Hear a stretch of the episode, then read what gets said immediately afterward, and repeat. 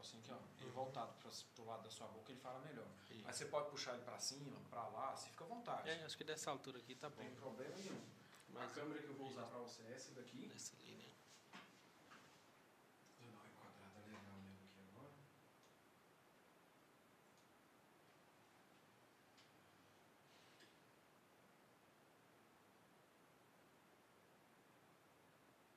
Vamos ver se foi agora.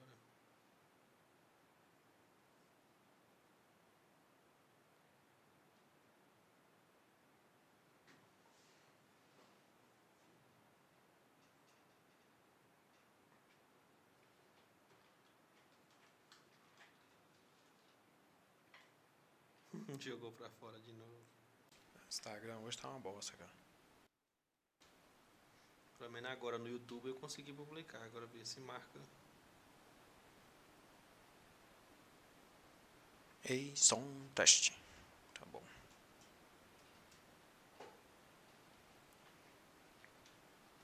Pronto, tá beleza.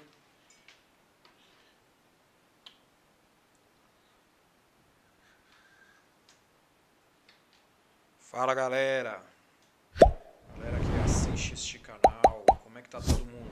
Espero que esteja todo mundo bem, todo mundo tranquilo. É, queria começar esse programa hoje, chama-se Uma Prosa com Zé, né? Esse podcast, para quem ainda não, não sabia, para quem está chegando agora, para quem caiu aqui nessa live, eu sou o Zé.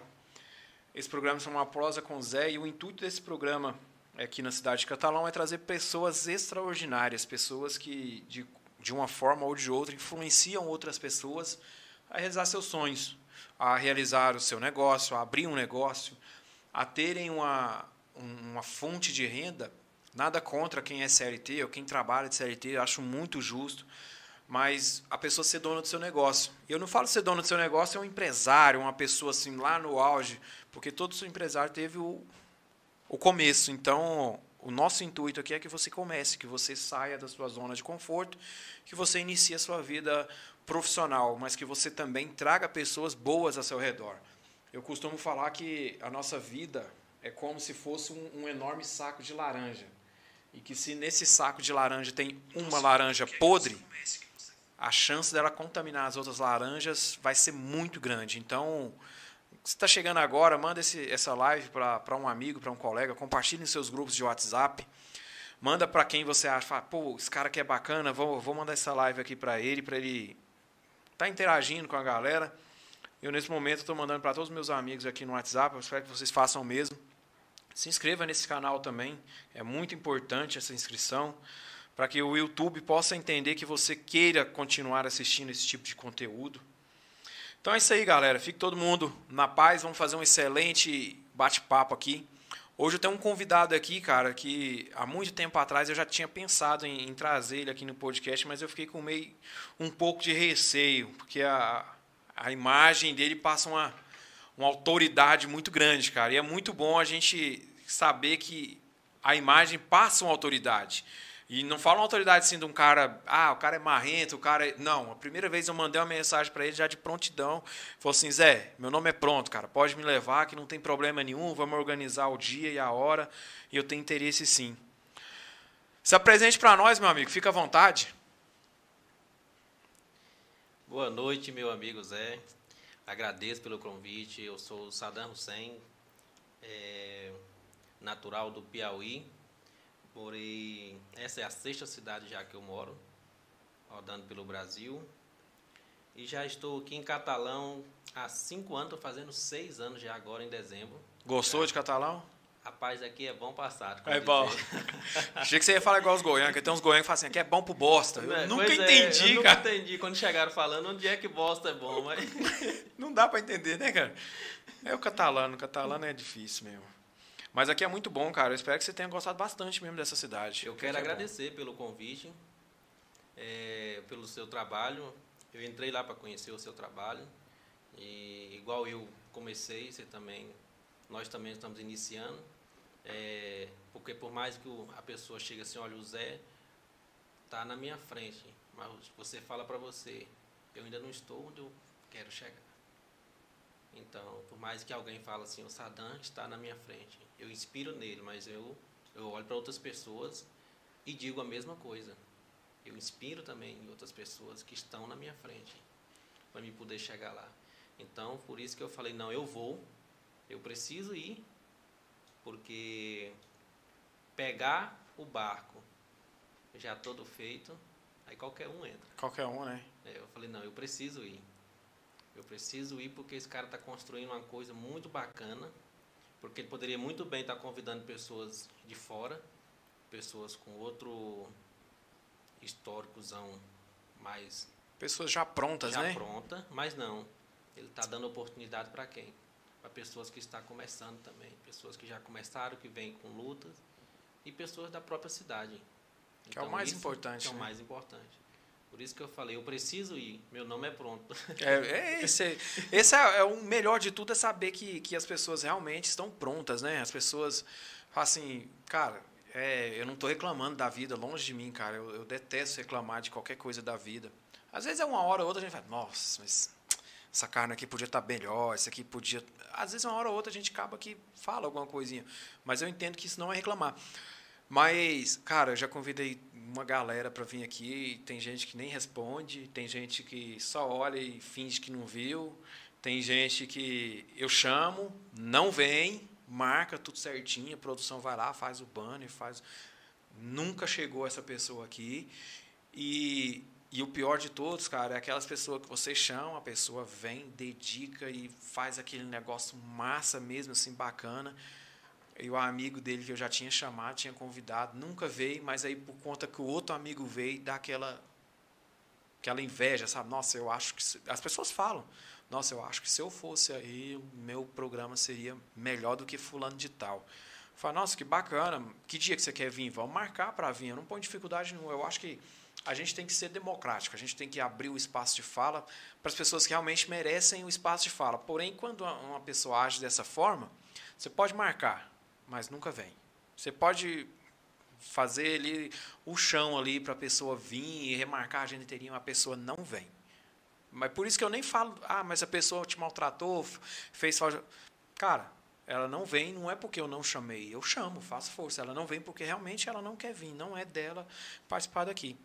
Mas, cara, você é do Piauí, né, cara? sou natural do Piauí. Caraca, mano. Como é que você veio parar em Catalão? Como é que você fosse putz, vou para Catalão ou se está em alguma cidadezinha aqui por perto? Cara, Deus colocou o Catalão na minha vida, esse desejo de vir para Catalão há muitos anos. Eu já cortava cabelo desde os meus 14, 15 anos no Piauí. Comecei cortando cabelo a dois reais. Boa! E eu vim para Brasília definitivo já para trabalhar em 2009. Janeiro de 2009. Cheguei em dia 11 de janeiro de 2009. Dia do meu aniversário, inclusive. Por isso que essa data não esqueça. Pegou junto, Pegou né? Junto. Caraca. Aí eu não fui pro ramo do no Piauí eu tinha meus próprios, eu tinha meu bar, eu tinha meu criatório de porco, eu criava minhas galinhas, eu trabalhava para os outros, eu vendia bijuteria, eu fazia as coisas acontecer. Mas quando eu vim para Brasília, em 2009 já terminando o ensino médio, a gente falava terminei os estudos. Naquela época eu falava terminei os terminei estudos. os estudos. E cheguei, fui trabalhar em áreas que não tinha nada a ver, empacotador, garçom, operador de caixa, é, vendendo, vendendo lanche ambulante, de tudo um pouco. Para pegar o dinheiro honestamente. Né? Honestamente. Né? E minha irmã já era cabeleireira, eu sou de uma família já que já tem, já tinha três cabeleireiros. Tá no sangue. Tava no sangue já. Aí minha irmã me incentivou. Falou, quanto você ganha por mês? Eu falei, tanto. 428 reais, era 465 o salário mínimo. Da época, com desconto, a gente recebia 428. Ela falou que você ganha em um mês, eu ganho uma semana. Caraca. Aí, balança no balança? Só que eu não gostava de mexer com o cabelo. Eu cortava, mas eu não gostava. Eu falei, não, já que agora eu vou mexer com o cabelo, eu não quero ser só um cabeleireiro, eu sou um barbeiro. Eu quero ser o cabeleireiro. E para isso eu vou estudar. E aí eu fui estudar a formação naquela época. Hoje já tem a formação de barbeiro e a pessoa que quer ser cabeleireiro. Naquela época, a instituição do Senac ele não dava curso dividido. Se você queria ser barbeiro, você tinha que fazer cabeleireiro. barbeiro, eh, você fazia cabeleira, aprendia a parte de barbearia, você eliminava a parte de cabeleiro, de mexer com escova, cabelo de mulher, corte, essas coisas, química, e ficaria só na parte de corte. Aí quando eu fiz esse curso, nós era 20 alunos, nós começamos. Só tinha dois homens. Caraca. Tudo mulher. E esse cara que estudava comigo, ele fazia o curso para vir abrir um salão em Catalão. Isso no ano de 2010. Caraca.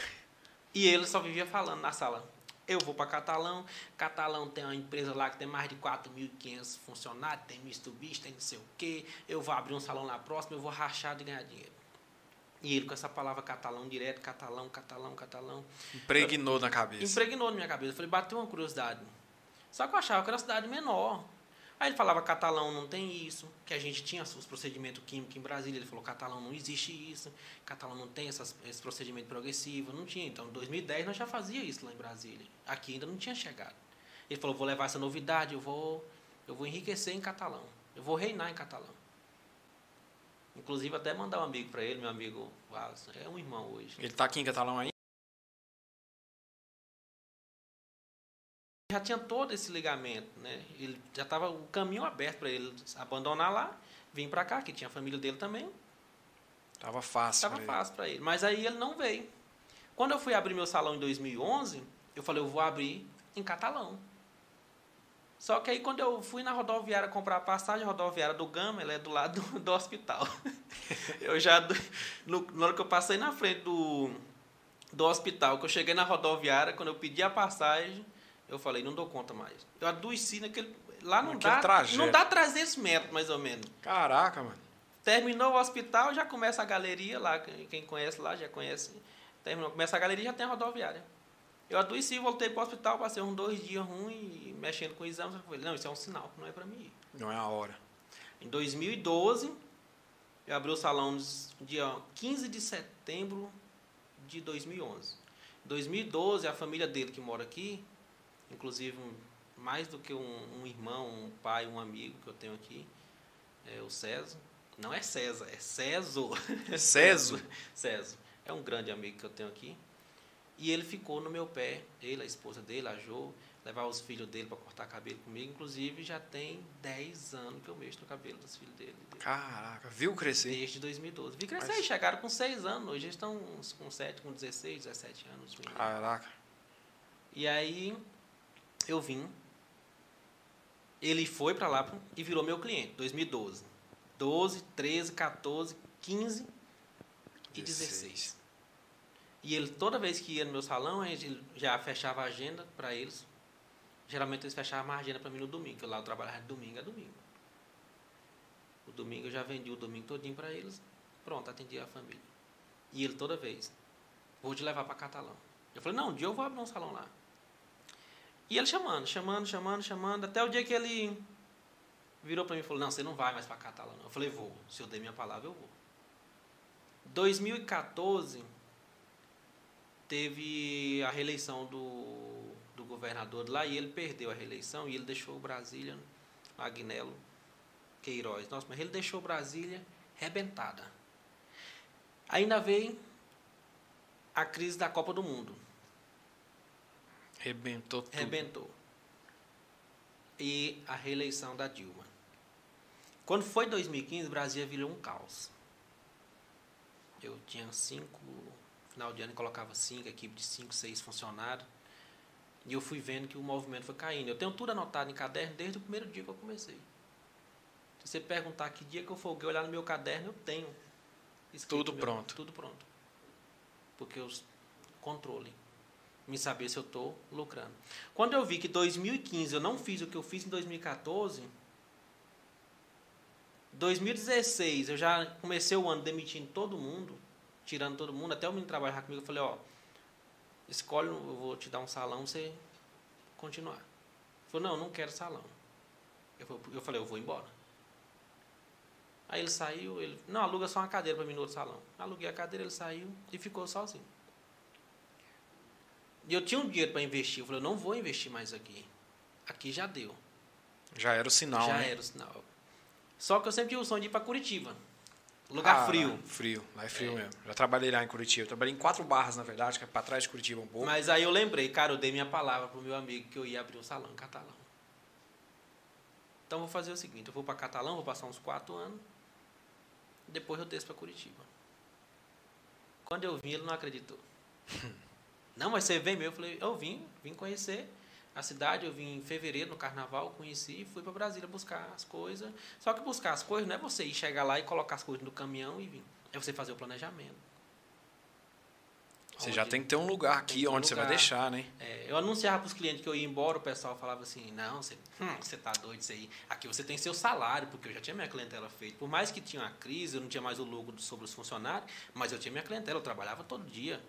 Começava ali 7, 7 e meia da manhã, eu ia até 11 horas. Brasília tem festa, a melhor festa lá da minha cidade é na segunda. É festa na segunda, na terça, na quarta, na quinta, na sexta. Isso roda é, o comércio da cidade. Gera uma economia muito grande, É, tipo, aqui em Catalão já é surpresa, que tem três festas no ano. É, pecuária. É pecuária, dois, três shows. festa grande fantasia no- quando É, tinha, barraquinha, e acabou. Acabou. Então, eu lá troquei tudo isso. Eu falei, mas eu vou ter o sossego. Mas aí quando eu cheguei aqui, o sossego foi até assim, uma coisa surpreendente assim para você ter uma segurança. Cara, aqui você pode pegar seu telefone, sair 10 horas da noite. Aqui é tranquilo. Aqui Aqui você é chega no restaurante, às vezes, mu- muitas das vezes eu saio. A minha esposa é do Piauí também. Quando ela veio pra cá, eu levava ela pra almoçar no restaurante e ela achava o máximo, cara. Eu chegava no restaurante, tirava a carteira ou o celular, colocava por cima da mesa Isso. e ia servir a comida. Ela olhava assim: Eu ainda não acostumei tá maluco?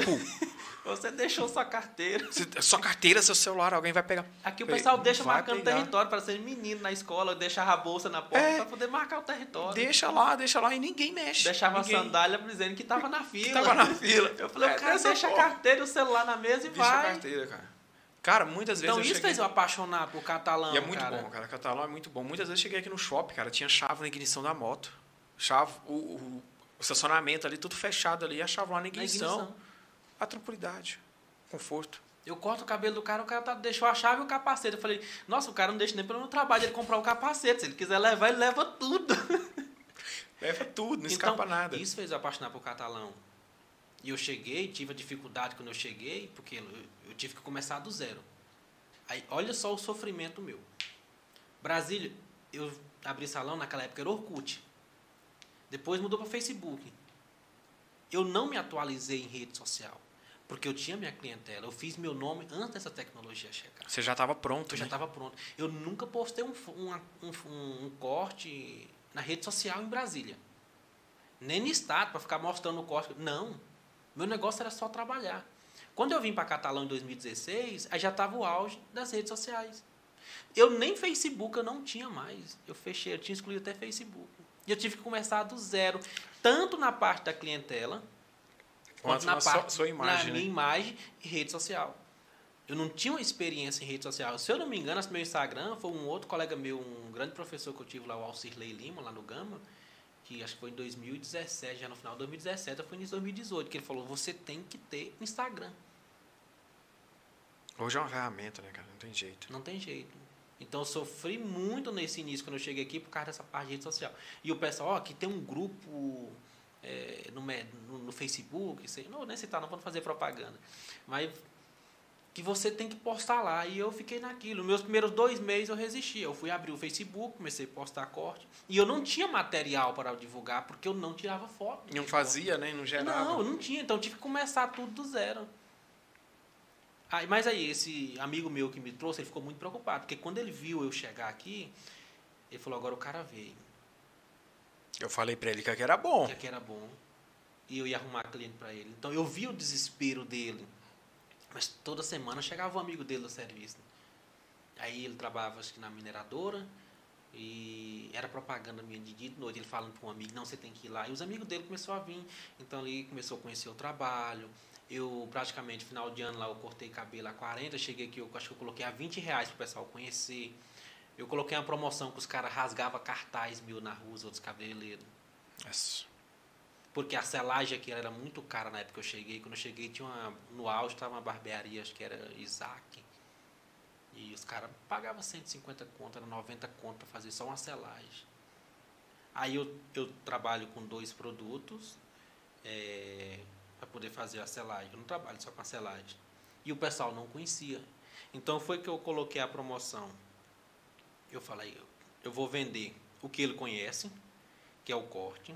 Eu vou vender o que ele não conhece, que é o meu produto de desmaia cabelo, que é de fazer um, um relaxamento. Mas para isso eu vou anunciar o que eles mais conhecem e o que eles pagam mais caro, que é a selagem. Então eu coloquei um cartaz bem grandão, selagem grátis. Fui na gráfica, mandei fazer um tanto de cartaz. Não paguei ninguém para colar, eu mesmo fui colar. Caraca. Só que quando o pessoal via selagem grátis, a coisa que ele paga mais caro, ele vai ter grátis. Aí ajudou muito na divulgação. Aí botei Facebook. Eu, eu, eu postava uma coisa, o pessoal não aceitava os, os o pessoal dos grupos retia minha publicação. E eu perguntava, mas por quê? Não, porque tudo tem que ter preço. Aí eu peguei e coloquei um real. Mas um real não existe. Você não vai fazer uma selagem por um real. Um, um administrador de grupo. Ué, sem que você grupo com quase 100 mil pessoas hoje em catalão, nesses grupos de Facebook. O cara veio, mandou mensagem para mim e falou: Mas você não vai fazer uma selagem por um real? Eu falei: Não, eu não vou fazer por um real. Eu vou fazer grátis. Mas você mandou colocar preço. Já que você mandou colocar preço, eu coloco o preço que eu quiser. Um real. Tá Aí você tem que aceitar minha publicação. Então eu tive muito. Assim, eu não costumo dizer inimigo. Pessoa que não acreditava, né? É porque o que acontece? Você chega numa cidade que ela tem um esquema já montado de trabalho da parte de, de cabeleiro. Catalão já tinha um, um preço fixo da selagem masculina. É tanto que hoje, é, em pleno 2022, as pessoas pagam mais barato na selagem do que quando ela chegou em 2014, 15, Catalão, 2013, por aí. Então por aí você vê a defasão do, do, do preço.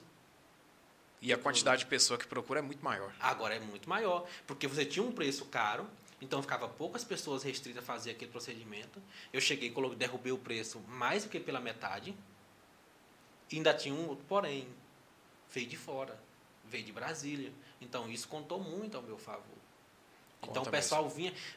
O que eu acho mais interessante é a nossa cultura nordestina.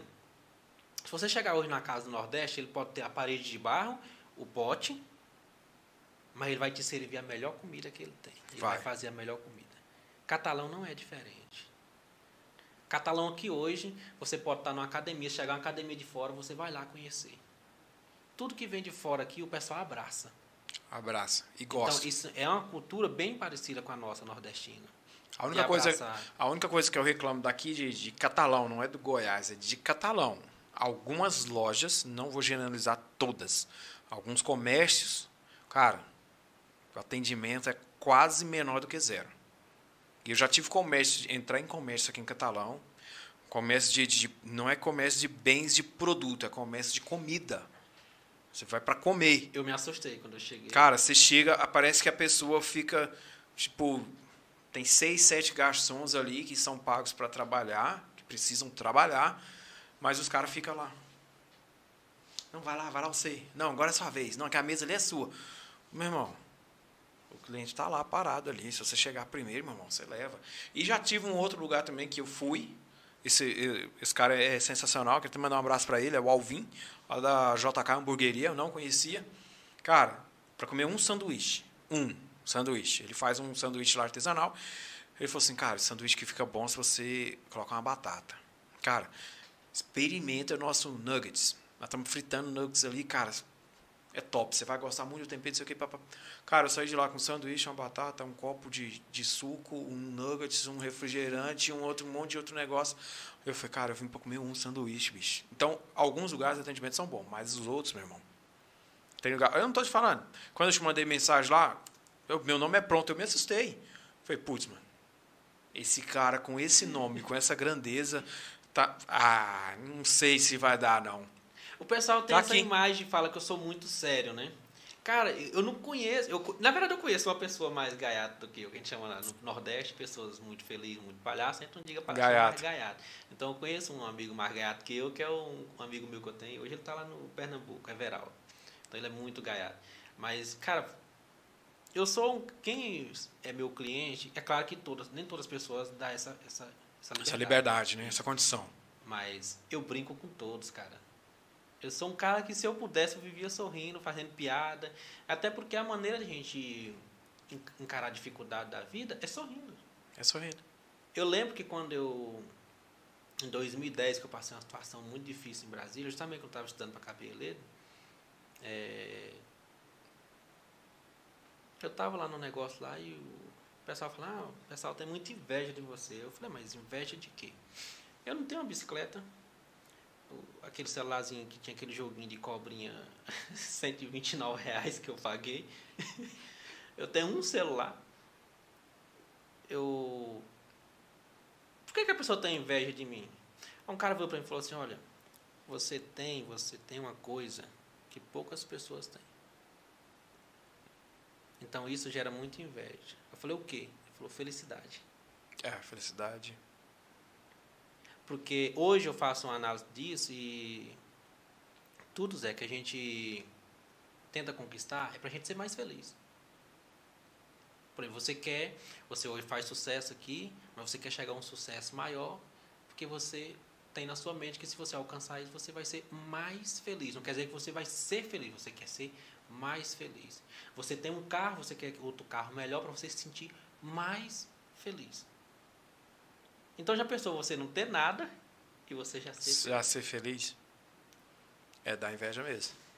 Então isso, pessoal, o cara me falou, olha, isso é uma coisa que dá bastante inveja. Porque não é as pessoas chegam de carro e não tem metade da felicidade que você tem. O cara tem uma casa de 300, 400 mil, mas ele não tem 10% da felicidade que você tem. Isso dá inveja mesmo. E quando a pessoa tem tudo isso e não consegue mais isso, aí é onde vem essas doenças hoje da mente. Que antigamente lá no Nordeste a gente falava a vaca velha morreu de tristeza. Agora que hoje tudo tem nome, né? Depressão. E quanto mais você coloca, eu costumo dizer, quanto mais você coloca nome nas coisas, mais ela se populariza. Se polariza. Aí a pessoa muitas vezes nem tem o problema, mas por sentir uma tristeza já dá o. Ah, não, eu tô com isso.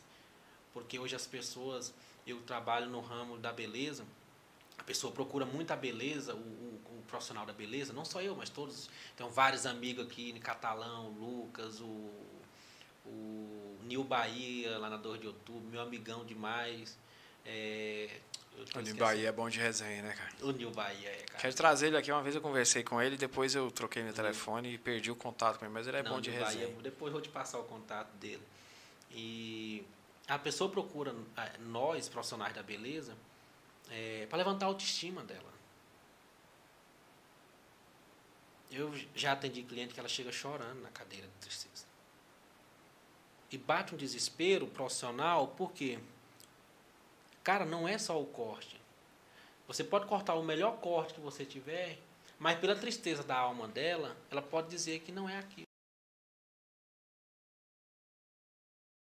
Hoje, graças a Deus, com muitos anos que eu trabalho nessa área, eu tenho as minhas técnicas hoje de. E a primeira coisa é isso aqui. É o sorriso. O sorriso. A pessoa já vem triste, vai encontrar você mais triste do que ela. Já baqueia. Já maqueia. Então, é, é que nem a gente costuma dizer, você procura o dermatologista, chega lá, ele tem mais coisa na pele do que você. Você procura o... Mas nutricionista... Nutricionista. Chega lá, ela está mais pesada do que você. Então, tudo isso, na nossa na área, você vai vender o produto, você tem que usar o seu produto. Então, eu uso meu produto. O pessoal fala assim, ó, quem corta seu cabelo? É eu mesmo. E é difícil cortar um cabelo de você mesmo, né, cara? É, o primeiro cabelo que eu cortei na vida. Dificuldade foi quando meu amigo viu o Monzão que mora lá em Brasília, pediu para me cortar o dele. Eu falei, não, mas eu corto só o meu. Que responsa, ah, hein, bicho? Não, mas se você corta o seu, que é o mais difícil, você vai cortar o meu. Eu falei, não, viu, tem como. O meu eu posso errar. O meu, o não, o meu eu dou conta. O meu eu já aprendi, porque eu já sei como é que eu gosto. Agora você, eu não sei como você gosta. Falou, não, você vai conseguir. E eu fui tentando, fui aprendendo o cabelo dele em cima da laje lá em casa. É, tinha um amigo meu, nossa, um grande amigo meu, ele era vizinho, então ele me dava muito o cabelo dele para mim cortar, o Arley. É, infelizmente perdemos eles agora, um menino jovem, de uns, uns 30 anos. É. Mas, assim, essas pessoas que eu comecei a aprender. Em Brasília, quando eu passo lá, que eu vejo a, primeira pessoa que escoveu o cabelo, dentro do Senac, uma senhorinha, ela cozinhava milho na frente do hospital do Gama. Senhorazinha simples, né? E ela tinha uma, barraquinha lá, ficava cozinhando milho e vendendo. Então, ela ia para essa escola, né? Que lá era grátis a escova. Então, muitos pessoal mais é, humilde, com um pouco mais de condição, acaba sempre buscando essa instituição que dá o, o serviço. Acaba não sendo um serviço tão de qualidade que está todo mundo aprendendo. Mas eu lembro até hoje, eu passei uma hora e tanto no cabelinho dela, um cabelo pouco, já de uma senhora, curtinho. Nossa. para mim poder escovar. Toda vez que eu passava para ela olhar, eu falei, minha primeira escova. Ela nem sabe disso. E é gratificante, né, é cara? É gratificante, eu não esqueço ela. É gratificante. O, o, às vezes eu fico olhando lá no, no, no Facebook, as minhas primeiras lives que eu fiz do podcast, eu levava isso aqui tudo para a loja da minha esposa, montava e, e às vezes eu ainda fico olhando assim, eu falei, caraca, mano. Já viu aquele negócio lá do, do Instagram? Como é que eu saí disso para isso? Pra isso. Cara, é fácil demais você ir lá fazer o videozinho lá, cara. Mas a ficha, mano, o negócio tá na sua cabeça assim, cara, você fala assim, putz, mano, hoje eu tenho um salão, uma barbearia no centro da cidade. Hoje eu tenho tantas pessoas que trabalham para mim. Hoje eu conquistei tantas pessoas. Eu, cara, o cliente vai lá, pá, beleza, o cliente é muito importante, é muito legal o cliente ir lá na loja e sair de lá realizado, com a autoestima lá em cima, é muito importante. Mas não é tudo. Eu costumo falar para minha esposa que tem uma loja que vende é, cortina e papel de parede, que o cliente que entra lá, ele precisa sentir a emoção, a experiência de, putz, essa cortina aqui é lá da Carvalho Interior. Ela vai passar essa emoção para outra pessoa, para outra pessoa vai sentir aquele desejo ali, ó. Nossa, Cara, tenho que ir lá no salão do Sadam, cara. Tenho que ir lá cortar o cabelo. Cara, a energia que aquele menino passa, o sorriso que aquele menino tem. Cara, o ambiente, cara. Você precisa conhecer o ambiente, que ambiente gostoso. Então, é a emoção que você passa, é o, o sentimento que você passa ali. E, ao contrário, né, que é o cliente sente esse sentimento, a responsabilidade de quem está fazendo o serviço, quem está executando o serviço. Cada corte, cara, não existe repetir corte principalmente da parte de corte feminino. Cortar cabelo de homem, eu costumo dizer que é uma coisa mais. O homem, ele. Ele é obrigado a cortar o cabelo. É. Ele é obrigado a cortar o cabelo todo mês pela empresa, ou pelo cargo na igreja, ou por ir para a igreja. Ele é obrigado. A sociedade, ela exige que o homem seja obrigado a cortar o cabelo. A mulher, não. A mulher, quando ela quer cortar o cabelo. O homem nem percebe. É, aí já é uma coisa mais, é, mais complicada. Ela está com um problema aqui, outro ali, outro ali, outro ali, outro aqui. Ela está toda cercada de problema. Ela está aqui no meio. Agora eu preciso mudar o visual. Ela jogar uma luz nela mesma. A expandir ela todinha. Para derrubar todos os problemas de uma vez. Ela vai chegar no problema do trabalho com um corte novo, um visual novo, sorrindo, o pessoal vai elogiar, ela vai trabalhar melhor. Ela vai chegar em casa, a família vai vai ver o corte, vai dizer, nossa, como você está bonita, aí a família já vai querer fazer o corte que ela fez, ela vai se sentir a inspiração. Então, tudo, ela vai trabalhar melhor, ela vai vender melhor. Então, a mulher já não corta o cabelo só porque tem a obrigação de cortar. Por isso, essa responsabilidade toda que eu estou falando. Tem gente que chega chorando e você tem que botar ela para sair sorrindo. Sorrindo. E aí onde vem a coisa importante, que não é só o corte. É você, como pessoa, que tem que quebrar isso. Para depois você fazer o corte. Mas, na verdade, antes de você fazer o corte... Você já tem que colher isso, todas, as, informações. as informações. Caraca. Nunca tinha pensado por esse lado. Então, toda vez que eu vou cortar um cabelo, o pessoal fala assim... Até o pessoal manda muito mensagem para mim. Sadam, quanto é que é o seu corte? Aí eu Hoje, corte, quando chegar em dezembro, a gente tem um reajuste. Mas hoje está 130 reais um corte de mulher. Você vê, comecei a dois reais. A dois reais. 2011 eu abri meu salão em Brasília, eu coloquei a 7 reais, o cara chegava com 5. Sempre tem um malandro, né? Vou fazer. Aí, por, é por causa de dois, você não pode perder 5. A lógica é essa, você não vai perder 5 por causa de dois. Então, você acabava cortando por 5 reais. Mas os outros já cortavam por 15, 20, 10, 12. E eu peguei e comecei lá embaixo. Para quê? Para mostrar o meu trabalho. Então tem todo. Aí eu pego, vou lá fazer o quê? Vou cortar o cabelo da mulher. Primeira coisa, eu preciso de uma hidratação. A pessoa, quando ela pega. A mulher, quando ela pega um corte, que ela gostou do corte, Zé, ela nunca vai mostrar um cabelo molhado. Ela vai mostrar um cabelo bonito, brilhoso, escovado, com um corte. Hidratadinho, Aí, filé. quando ela quer cortar, ela quer que você faça só o corte. Mas não tem como você fazer só o corte. Eu falo, não, você não trouxe só o corte. Você trouxe um cabelo que está escovado. Ele está com brilho. Para mim dar esse mesmo brilho no seu cabelo, eu tenho que fazer uma reconstrução nele. Então, coloca um pacote, 130 reais. O pessoal, oh, é caro. Não, não é caro. Se você for em qualquer outro salão e fazer os mesmos procedimentos que eu faço, ele sai por 200 reais. Por mais que a pessoa fale, eu cobro 30 reais no corte, mas quando ela for fazer uma reconstrução que ela vai cobrar 120, 130 reais, vai fazer uma escova de cobrar 40, 50 reais, ainda tem o corte, É diferente. então não, não é caro. Então eu uso esse, esse tempo de reconstrução para quê? Para me poder saber o que está afetando essa cliente. Qual é a área da vida dela. É quase um psicólogo, né, É, cara? é um psicólogo. Eu tenho uma técnica de massagem capilar. É, por essa técnica da massagem, eu já sei se a pessoa tem problemas de estresse do trabalho, se a pessoa tem problema conjugal. Então, tudo isso eu já sei. Eu não preciso perguntar para ela. É tanto que eu falo para minhas clientes, eu falo, olha, no meu lavatório, você não tem oportunidade de mentir para mim. Porque eu não faço a pergunta. Para você ter o direito de resposta eu já faço a afirmação do seu problema. Eu já sei o que é. É seu, seu problema. Então eu uso o lavatório para isso. Então eu quebro aquela barreira toda que é dessa imagem que a pessoa fala, ah, é muito sério. Eu ando sorrindo até para os cachorros na rua. Mas o cachorro virou as costas, eu fecho o sorriso. É, Aí a pessoa, eu, eu também não vou sair na rua para quem eu não conheço. as pessoas vão julgar mal também, né? É, então, eu ando sério na rua. Aí o pessoal fala quando, ah, você está dirigindo, você, você passou no carro, não, não me viu. Tá rico. Eu falo, não. Eu, eu mantenho a visão atenta no trânsito só para o fluxo de gente, que se a criança correr para frente do carro, eu tenho que estar olhando o carro da frente, tenho que estar olhando o retrovisor. Motoqueiro. dois, motoqueiro. Então não tem como eu perceber uma pessoa andando na rua. Claro, às vezes a gente percebe, mas uma vez, a maioria das vezes passa percebido. Um sinaleiro, uma Sinaleiro. faixa de, de, de trânsito, alguma coisa assim, Então, agora aqui perceber. dentro, não, aqui dentro eu tenho que perceber. Aí vem essa questão, você fala, falou anterior, do atendimento. Ah, o atendimento na, em catalão é ruim. Cara, eu costumo dizer que o atendimento em catalão, pelo tempo que eu estou aqui, assim, claro, minha opinião, ele é cultural. É. Uma coisa que ele é cultural, você não quebra uma cultura. Isso é a mesma coisa que você chegar lá no índio e tentar colocar uma cultura gaúcha para ele comer churrasco. Você não vai conseguir.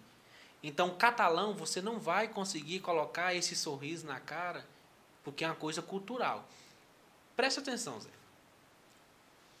A mesma pessoa que chega na sua loja e ela reclama do seu atendimento, ela, quando você vai lá no trabalho dela, Já tá atendendo. ela está do mesmo jeito. Então, ela reclamou do seu, ela reclamou do que ela faz. Porque é cultural na cidade. Eu, quando eu cheguei aqui, eu tive um impacto muito grande. Porque, por exemplo, Brasília já tinha aquela cultura que Brasília é muito. Brasília não tem a cultura local. Brasília tem várias culturas. É do Nordeste, pessoas, é né? do Norte, é do Sul, é do Sudeste, é do Centro-Oeste. Não, é todo mundo junto. Então, o que acontece? Você chega em Brasília, a pessoa te dá bom dia. Você pensa o quê? A cultura aqui é você me dar bom dia. Aí acaba aquele, tendo aquele ciclo, bom dia. Aí a gente, a gente tem aquele negócio de pegar o ônibus, né? Então você entra, dá bom dia pro cobrador, dá bom dia pro motorista, bom dia para aqui. E você vai criando aquele ciclo. Catalão já não tem. Catalão, quando eu cheguei, tipo assim, você dá um bom dia para uma mulher, é cantada. É. Você está chavecando a mulher. A pessoa. Eu cheguei a dar bom dia para uma pessoa três vezes. Bom dia, ela entrou na minha loja. Bom dia, bom dia. Aí eu sou nordestino. Nordestino tem aquela chamada de que é ignorante. Né? Lá a gente fala que é bruto, né? Não, mas a gente é realista, a gente fala a verdade na cara. Então, na mesma hora que eu dei três bom dia, a pessoa não respondeu, eu virei para ele e falei: Opa, doutor, você perdeu a língua, foi na entrada ou foi lá fora? Aí eu, não, não é porque eu não ouvi. Eu falei: Não, pelo amor, três bom dia. Três vezes, velho. Mas assim, aí já vai emenda e faz a piada e faz um sorriso, porque vai... Mas assim, Você, eu, o meu cliente eu tento fazer o quê? Cara, cliente é uma família. Você abre um negócio, você vai criar uma família. Você é o líder da sua família. Se você é o dono do seu negócio, você é o líder. Você determina como você quer. Você determina o público que você quer atender e você consegue fazer do jeito que você quer. Para quê? Para você não ter muita dor de cabeça, seu trabalho não virar uma coisa ruim. Então é isso que eu tento fazer. Muitas pessoas não se adaptam, ela vai sair. Não fez a engrenagem girar? Não fez a engrenagem girar, então ela vai sair, ela vai para outro lugar que ela se sente melhor. Isso é normal. Então não é porque eu, eu, corto o cabelo de uma pessoa, ela vai dizer, nossa, não sei o quê, eu vou cortar de outra, ela vai dizer. Eu já cortei cabelo, a pessoa chorou na cadeira. Depois que eu terminei o corte. Emoção. Não. Não gostou. Não gostou? Não gostou. Caraca. Ela olhou a foto do corte e me pediu. A família dela estava todinha junto. A família avisou, não Sim. vai dar certo. Tem certeza que você quer? Ela falou, quero. Quando eu terminei o corte, que ela olhou no espelho, que ela começou a chorar, eu e a família dela, todo dia começava a sorrir. Porque não é porque você está chorando que eu vou chorar, não, meu irmão. Vai, você avisou. Eu peguei um Uber aqui e ele, eu, bom dia do meu amigo. Aí ele, bom dia, tá tudo bem com o senhor? Eu falei, tá. Ele falou, ah, tá, porque se não tivesse, pra mim ia tá bom do mesmo jeito também. É, faz sentido. Então, então é aquela coisa, você me pediu o serviço, eu realizei, você não gostou? Mas você não gostou por quê? Porque eu errei ao seu pedido ou porque você se enganou com o que você queria? Então, foi a questão seguinte, ela chorou porque ela se enganou do que ela queria. Então, nós imediatamente, nós todo mundo começamos a sorrir. Porque tanto eu quanto a família dela avisamos, você tem certeza? Você É. quis. Então, quis, fizemos. Tá. Já teve gente, muita gente chorou de alegria, sim, várias. Mas é isso que eu tô falando. É o ambiente que a gente cria é sempre para sorrir. Não é Ah, você vai, importante. cho- você vai chegar chorando, eu vou te abraçar, tudo, te acolher, conversar, igual tem gente que tem problemas com droga. É, é que nem você falou, um psicólogo. É um psicólogo grátis. É. Porque senão você pagaria 300 reais na consulta só para ele te ouvir. Ele, ou você paga o corte, eu já te ouço. E te ajuda. É, ou muitas vezes nem paga nem o corte, só passa lá o talib e a gente conversa do mesmo jeito. É o serviço grátis. E por isso eu estou falando, não é só um corte de cabelo. Na época da feira ali, a gente estava até brincando, porque o feirante, é, só fala barraqueiro, né? Aí eu brinco com eles, são amigos de vários, e falo assim, não é barraqueiro, são empresário das lonas. É. Já muda a visão, né, cara? Visão. Eu, o cara chega lá e trata o cara como barraqueiro. Cara, esses barraqueiros, como vocês falam, vem aqui na cidade, eles passam 12 dias trabalhando, ele pega dinheiro, que se você trabalhar 10 anos da vez, você não consegue pegar. E então, as o pessoas. cara é um empresário. É um empresário. Tem Só a... que assim, onde ele está trabalhando, muita gente não queria. A pessoa prefere dar um ar-condicionado dentro do shopping, vendendo um chip de celular, com a gravata, mas o cara tá lá no sol. Tem cara que ganha 30 mil num dia. Ah, minha esposa alugou a frente da loja lá para um, pra um pessoal que vendia bolsa. Cara, é impressionante a quantidade de, de, de pessoas. Eu não vou falar um número que o cara vendeu, mas é, que eu não sei. Mas a quantidade de- impressionante mesmo de número de pessoas entrando na loja, comprando e saindo, você fica abismado, cara. Você não, em comércio nenhum em Catalão você vê uma movimentação tão grande dessa igual do cara. E o cara tava dentro de uma tenda, é, colocou alguns pares ali, Isso, bateu um prego e bateu um pendurou as preguinho, bolsas ali. as. Só que é igual você falou, o atendimento do cara aqui, ó, É o sorriso. sorrisão. Tá lá no meio do sol quente, tá o cara puxa. Aí por que Rapaz. É, por que, o pessoal de Catalão gosta muito dessa festa? Porque nessa festa ele tem um atendimento que ele não tem na Não cidade. Mas não é que eu tô falando, não é por culpa de dizer assim, ah, é- é um mau atendimento. Eu costumo dizer assim, é cultural. É Você cultural. dá bom dia para a pessoa, ela chega na sua loja, ela não responde. Então ela já quebrou toda a barreira que você tinha de um bom atendimento. Ela já não quer um bom atendimento. Ela Exato. não quer, ela já entra, Aí já parece não que ela quer. fala assim, eu não quero. Eu quero que você corta meu cabelo e o resto que Se foda pra lá. Tem, Então, é cultural. Tem muita gente aqui assim. Então, não é porque você fala assim, a pessoa ignora. Não, é a cultura local, é assim. Por exemplo, você, é, você pega. Eu, por exemplo, eu sou. Como se fosse. Eu sou um intruso na cidade, vamos dizer. Então o pessoal fala assim: ah, vem muita gente de fora e pega o emprego da gente. Porque, na verdade, pela cultura de catalão, pelo que eu. É, eu, eu já morei no Nordeste. Eu nasci lá no Piauí. E assim, dá sábado, meio-dia, você pode andar nu no meio da rua que não tem mais ninguém. Há Vez... sete anos atrás, catalão era quase isso. Isso. Aí só que aí chegou as grandes empresas, chegou franquia, foi chegando, e essas empresas precisavam de quê?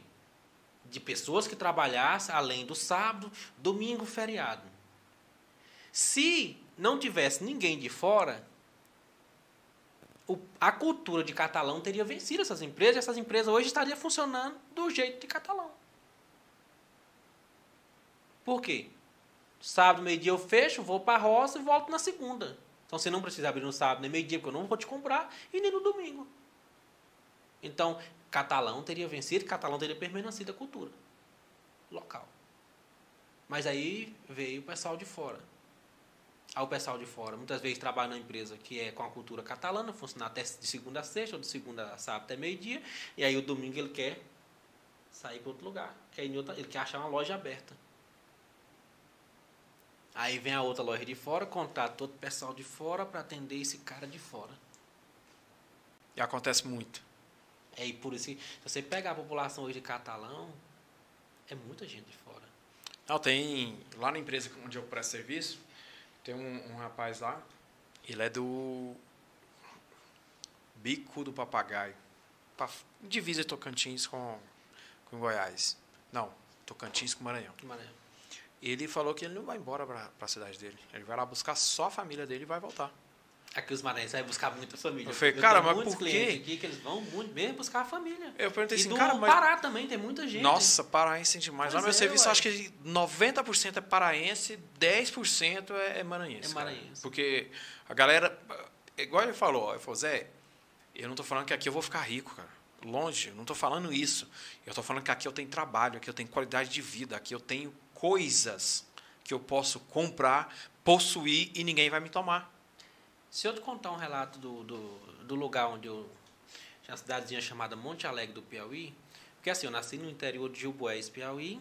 Só que é assim, a cidade de Gilboés fica aqui, a BR passa aqui. Aqui fica Monte Alegre, fica um povoado Paus, 70 quilômetros daqui para esse povoado que pertence a Monte Alegre. Aí você volta 30 quilômetros aqui, 25 quilômetros, fica aqui atrás. De Monte Alegre, o lugar onde eu nasci que era Jubués. Porém, não tem saída direto para Jubués. Eu tenho que voltar aqui, entrar para Monte Alegre para depois para Jubués. Então a casa do meu pai não era em Jubués, era em Monte Alegre. Monte Alegre. Mas a, a, roça onde eu nasci, em Jubués. Jubués. Agora não, agora ele já pegou. Como não tem entrada e nem saída que o local pertence ao outro município, então passou tudo para o município de Monte Alegre. Mas a minha identidade é Jubués, Piauí. Caraca. E tem essa questão logística. Logística você fala assim, pô, mas. Não faz sentido. Não faz sentido. E realmente, se você for pensar um pouquinho, realmente não faz muito sentido, né? E lá hoje, se você for lá nessa cidade, tem gente trabalhando para ganhar 200, 300 reais por mês. Hoje. 2022, você vê gente trabalhando para ganhar 300 reais. Eu, quando eu morava lá, eu saí de lá em 2008, eu ganhava 150 reais mas meu salário era dividido em duas vezes, é, cada 15 dias me dava 75 reais, e eu não podia contar meu salário para ninguém, porque os outros ganhavam 80. Nossa! Olha aí para você ver. Então você pega uma pessoa que sai lá do Nordeste, do Norte, sem oportunidade, cai em Catalão, entra numa empresa dessa daqui, numa mineradora, entra num, na, num ramo da construção civil aí, pega um cara que mexe, que tem muito construtor, pequenos cara, construtores. E o cara que quer trabalhar, né? E paga um salário para ele de dois mil reais, dois mil e quinhentos conto. Filho, ele vai dar o rim, ele vai dar o sangue, ele vai dar tudo.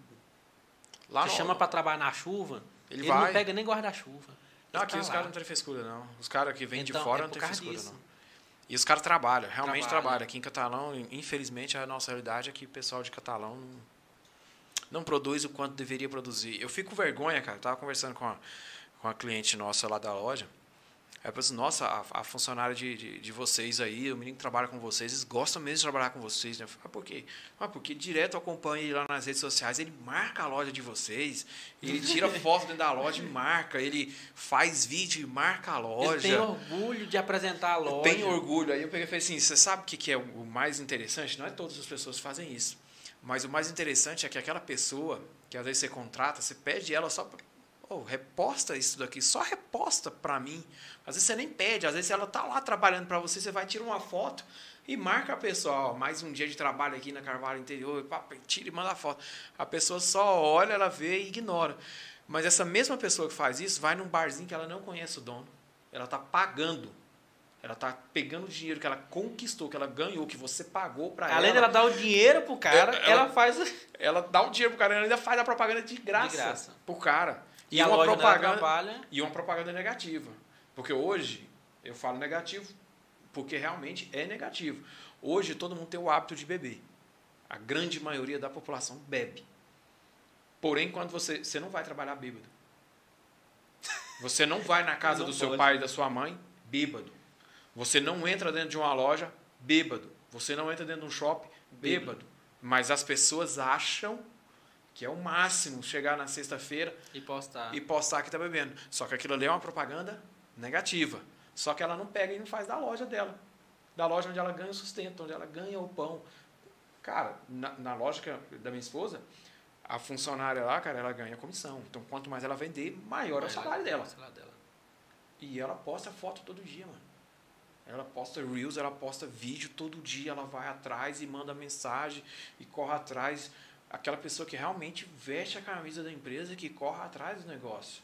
Diferente de, de, de muitas, de, a grande quantidade da população que acham um absurdo se o patrão falar assim, cara, tira uma. Seu celular é melhor do que o meu, tira uma foto aqui do. Rapaz, para chamar para briga. Meu irmão, aquilo vai ser bom é para você. Quem tá e sendo... se tem um que tira, os outros vai dizer que é puxa-saco. Tem isso, tem isso. Ah, Bicho, aquilo ali é bom é para você, meu irmão. Hoje você tem funcionário lá no, no seu estabelecimento? Cara, só que eu contratei oito pessoas esse ano e já e mandei todos embora. Caraca. Eu estou precisando de gente para trabalhar. Eu montei o espaço para ter gente para trabalhar. Porque quando eu vim para cá, eu não quis mais funcionário. Veio eu, minha ex-esposa, falei, eu quero uma coisa agora familiar, eu quero ter sossego. Eu vim para Catalão para ter sossego. Eu falei, eu quero ter... Pra ter paz. É, ter paz. Eu não quero mais ter aquela dor de cabeça de mexer com gente. Quando foi agora em 2021, eu falei, ó, eu vou esperar essa pandemia passar um pouco, vou fazer a reforma, vou ampliar, vou colocar funcionários. E comecei a reforma nesse do ano, terminei, mas porém não achei funcionário. Não, mão de obra em Catalão. A pessoa manda mensagem para você. Aí você marca o dia dela vir fazer o uma entrevista, fazer um teste, escovar um cabelo para você ver, ela falta. Não dá nem notícia. Não, ali para mim ela já quebrou tudo. Zé, hoje, a minha maior preocupação hoje, cara, eu tava em Brasília. Eu tô desde 11 horas da manhã no volante na estrada. E o salão? Para mim chegar aqui só porque eu tinha marcado o compromisso com você de estar aqui hoje. Porque eu faltar isso aqui é um desrespeito com você. Você se preparou para me receber. Você poderia ter colocado outra pessoa, você deu espaço para mim. Então, como é que você ia fazer? Você não ia achar outra pessoa substituto para você colocar no local. Então, tem que ter respeito com, com isso, com o seu trabalho. Então, eu estava eu tava no trânsito, eu estava preocupado. Eu joguei o carro para administrar de chão lá em Cristalina, não sei se você já passou lá, mas lá o pedágio ele tem um desvio do estrado de chão que já pega outra pista que vai para Unaí. Quando eu vim na, na, na, pista, que a pista estava lotada de carro antes de chegar no pedágio, ó, eu falei, meu Deus do céu, não vou chegar a tempo o podcast. E aí eu já comecei entrando pela contramão, como eu não via a polícia, fui entrando pela contramão, fui entrando, fui entrando. Depois peguei a outra estrada que vai para Unaí, joguei o carro na estrada de chão. Mas foi engraçado, quando eu tô saindo da estrada de chão, já tava o povo, pode encostar ali, ó, atrás dos... Pode vir que você vai ficar pode, aqui. Pode vir que você vai ficar aqui. Então, tem essa preocupação em, em respeita ao próximo. Eu também gosto muito de, de honrar os compromissos. Meu Isso. pai sempre me falou assim. Eu não sou obrigado a marcar um compromisso, mas Meu pai depois que sempre eu falou marco, isso. eu sou obrigado a cumprir. Eu estava com a oficina lá de Santa Terezinha e na Avenida aí do Evangelista da Rocha, e lá tem um alpendrezinho, tem a oficina e por fora entre a calçada e o cômodo, o, o cara fez um alpendrezinho que era a garagem do carro dele. E um dia tava uma chuva, cara, mas uma chuva. A chuva começou acho que umas duas horas da tarde, mas chuva mesmo. Pau torando de chuva. Uma mulher veio com a sombrinha, parou debaixo da, da- dessa, dessa coberturinha, e ficou, esperou a chuva passar. A chuva acabou, eram umas 7h15 da noite, mais ou menos. Das 3 da tarde, umas 7h15 da noite, só chuva. Ela parou, ficou ali, a gente conversou um pouquinho. Aí eu peguei e falei assim, uai, a senhora está indo embora para cima? A senhora veio de cima e está voltando para cima? Eu não estou conseguindo raciocinar o que, que a senhora ia vir aqui na oficina. Ela, não, eu tá vendo aquela pastelaria ali na esquina? Ela estava aqui e ia atravessar a rua, a pastelaria de lá. Eu falei, tô, é, eu vim para fazer um, um teste ali, hoje ia ser meu primeiro dia. Eu falei, mas a senhora tá vendo que a pastelaria não abriu na hora da chuva? É, a mulher falou que ia abrir seis horas. Eu falei, mas a senhora viu que ela não abriu seis horas? Que agora é 7h15 ela ainda não chegou? É, mas eu não vou esperar ela não, eu vou para minha casa. Porque nessa chuva, não estou com clima para trabalhar não. Amanhã eu procuro outro serviço. Cara, eu espantei. Eu falei, moça, é só você esperar mais 10 minutos. Ela está chegando. E a chuva, você não atrasou na sua entrevista, no seu teste, porque a senhora quis. É por causa de uma chuva. É, dá uma chuva. Teve um, um problema climático. é, Todo mundo teve que parar por conta dessa chuva. Ela vai te entender. Nem ela veio. É, mas eu não vou lá, não. Tá, a mulher foi embora. Passou um prazer, a mulher da pastelaria chegou. E eu sou muito excêntrico, cara. Meu gosto é muito excêntrico. Eu como um pastel lá de bacon com chocolate. Para mim, é pastel excelente. A gente não come pizza com chocolate? Por que não? O bacon é gostoso, o chocolate é gostoso, por que não Você pastel? tudo que você gosta e pronto. Pronto, velho. vamos lá. Aí eu pedi para ela um pastel de bacon e chocolate. Ela falou assim: olha, eu vou demorar um pouco para te entregar o pastel. Eu falei, ah, por quê? É porque eu marquei com uma menina de vir cá fazer um teste. Ou que menina boa, atenciosa, esperta. Tive referências muito boas dela. Só que eu acho que essa chuva aí atrasou. E eu acho que ela não está conseguindo chegar. E a hora que ela chegar, eu vou ter que parar o que eu estou fazendo para poder dar atenção para ela. Então, talvez eu atrase um pouquinho o seu pastel. Falei, não, tudo bem, sem problema nenhum. E voltei para a oficina com o coração partido. Porque a menina não ia. A menina não ia voltar. Então, marca entrevista, a pessoa não vai. Não E vai. Eu, eu, eu aprendi uma coisa muito cedo na minha vida. Quando eu tinha 22 anos em Brasília, uma mulher chegou para mim e perguntou, começou a contar a história de. Não, eu acho que eu estudei com você. Eu falei, não. E eu olhava para a cara dela e falei, essa mulher tem uns 35 anos. Não é possível. Aí depois até que eu falei, mas você tá achando que eu tenho quantos anos? Que eu falei, não, eu estudei em 2001. E ela contando a história de 90. E... Eu falei, não, em 2001 eu estudei no- lá no Gama, no CF4, perto do Ponto Alto, setor sul ali, no Oeste, tudo. Aí ela falou, não, eu... Eu estudei, não sei aonde, não sei aonde. E essa escola perto da minha, mas porém datas bem Diferente. diferentes, 10 anos, 12 anos de diferença. Eu falei, você acha que eu tenho quantos anos? Ela falou, acho que você tem uns 30 e poucos anos. Não pela minha aparência. Pela minha responsabilidade. Eu sendo o, cabeça, hoje o pessoal dá outros nomes aí. É, o cabeça da, da equipe ali, comandando. Então as pessoas acabam achando que eu tenho muita mais maturidade. E para ter maturidade precisa, óbvio, Da idade. idade, porque tem a experiência. Eu aprendi uma coisa muito cedo. Você tem duas oportunidades de aprender a coisa. Com a experiência dos outros ou com a sua. Porque se você aprender com a experiência dos outros, você não vai sofrer o que ele sofreu. Mas se você aprender com a sua experiência, você vai sofrer. Então hoje eu aprendi o quê? Dizer não. Um não, Zé, te tira de tanto problema. Mas Ah. de tanto. Se você der um não no início, ele vai te tirar de tanto problema depois. Eu tô Então, aprendendo ainda a dizer não, cara. Eu tô aprendendo. Depois que você aprende, você vai ter trabalho para dizer sim. Migão, vou te falar um negócio. As pessoas me pedem ajuda e eu vou te ajudar. Toda vez que eu vou ajudar, não estou falando mal de ajudar, mas toda vez que eu vou ajudar, acontece alguma coisa. Essa semana tive um amigo meu falou: Zé, tô com um pessoal aqui da, da, da produção, os caras querem ir lá conhecer seu estúdio. Eu falei: pô, beleza, eu trabalho nessa saída para Goiânia, naquela obra. Eu tenho uma bicicleta com um motorzinho. Então, eu, é uma bicicleta com motor. Ela não é uma moto, não, é, uma não é um carro. Tô indo. Aí, não, beleza, sem problema. Eu vou demorar um pouco para chegar. Não, não, sem problema. Chegando na porta de casa, o pneu furou. Todas as vezes, juro para você, cara, não é hipocrisia, não é, é, maldição, não é alguma coisa. Toda vez que eu deixo de fazer alguma coisa para mim e faço para alguém algo de ruim, algo inesperado, algo acontece. problemático, acontece comigo. Eu tenho um, uma caminhonete. Zé, cara, a pior coisa que existe no mundo é caminhonete. É a pior. Porque todo mundo se acha na obrigação de te pedir para fazer um frete. eu já tive. Todo mundo, não tô falando, gente, eu não tô falando os meus amigos, meus amigos são meus amigos, eu defendo todo mundo que é meu amigo. vou carregar. Eu tô falando pessoas que você não conhece, pessoas que nunca te conversou, nunca falou um bom dia para você. Mas você Mas ganhou um fogão, ganhou uma geladeira, ganhou um sofá. Mim, você não pega ali para mim não, rapidinho. Eu falei, bicho, meu carro faz 5 km por litro, meu irmão. Não, eu boto gasolina para você, eu boto diesel para você.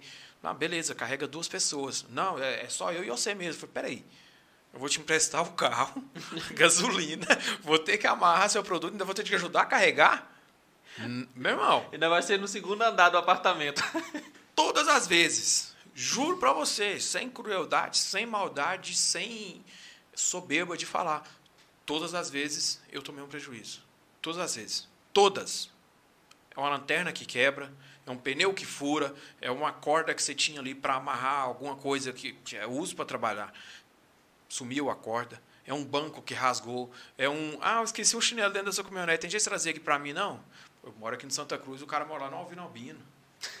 do outro lado da cidade. Do outro lado, é completamente diferente. Oh, esqueci meu celular dentro do seu carro, você não traz aqui para mim, não? Pô, meu irmão, olha onde eu moro, onde você está todas as vezes. Eu falo com verdade, todas as vezes que eu falei a Keila, aquela menina incrível, cara. Ela falou para mim aqui um negócio que é verdade. Todas as vezes que você fala um sim para outra pessoa, você diz um não para você. Todas as vezes. E eu comecei a matutar esse negócio na minha cabeça. Falei, cara, não é que é, é de verdade? Não é que você não deva fazer uma boa ação, você tem que fazer tem uma boa fazer. ação, mas tem que fazer uma boa ação daquilo que você tem, daquilo que transborda, não é daquilo que está nivelado ali com você, não. E todas as vezes, cara, juro, não é de maldade, não é crueldade, não é subir, não é nada. Todas as vezes que eu falava assim, eu vou te ajudar, a pessoa cagava em mim, mano. Aqui, para qual câmera eu falo agora? Para isso aqui. Uma coisa muito importante. Você, é, é, você sabe o que você quer para você. Eu sei o que eu quero para mim. Eu sei o que eu quero na minha vida. E toda vez que chega uma coisa parecendo aquilo que você quer, mas você ela vem maquiada. Deus mostra para você que não é. Mas você insiste. Não, mas pode ser. Talvez é não. Se você der um não, você vai estar tá dando sim para você porque você está esperando aquilo que você quer. Então a pessoa veio, trabalhou comigo, trabalha hoje, amanhã, trabalha quarta, quinta. Aí quando chega na sexta, ela falta, sábado falta também, segunda faltou, terça ela chegou lá para trabalhar. É não.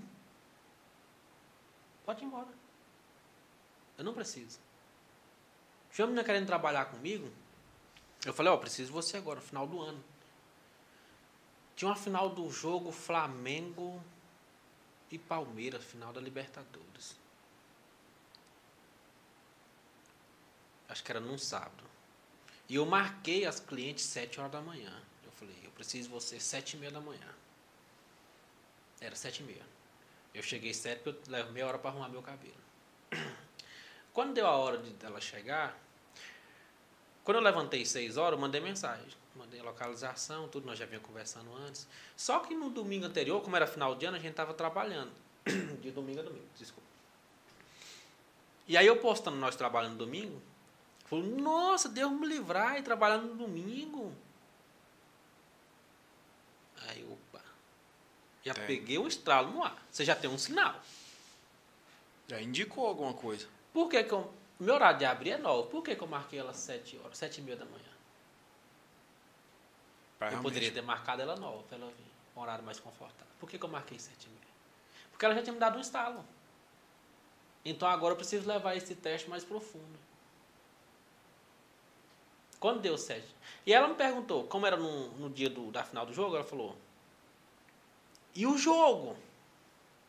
O Flamengo vai jogar a final e vocês não assistem, não? Eu falei: Sim, a gente assiste. Tem a televisão lá no salão que é ligada. E se acontecer algum lance, algum gol, se tiver sem fazer nada, você olha pelo espelho, dá uma olhadinha, tem alguma coisa, muitas vezes o cliente para para olhar também, nada é impedido. Agora, sentar para você assistir aquele jogo todinho sem fazer nada, a gente não faz isso. Quando deu seis horas da manhã, eu mandei ela, seis e pouco, mandei a localização, tudo. Quando deu sete e meia, que era a hora dela chegar, ela mandou mensagem para mim que disse que estava ruim. Aí, na época, quando estava na pandemia, estava por vacina, ela falou, não, é porque eu tomei a vacina e tive reação. Aí eu, beleza. Eu já tinha tido o estalo antes. Mas ainda insistiu ainda.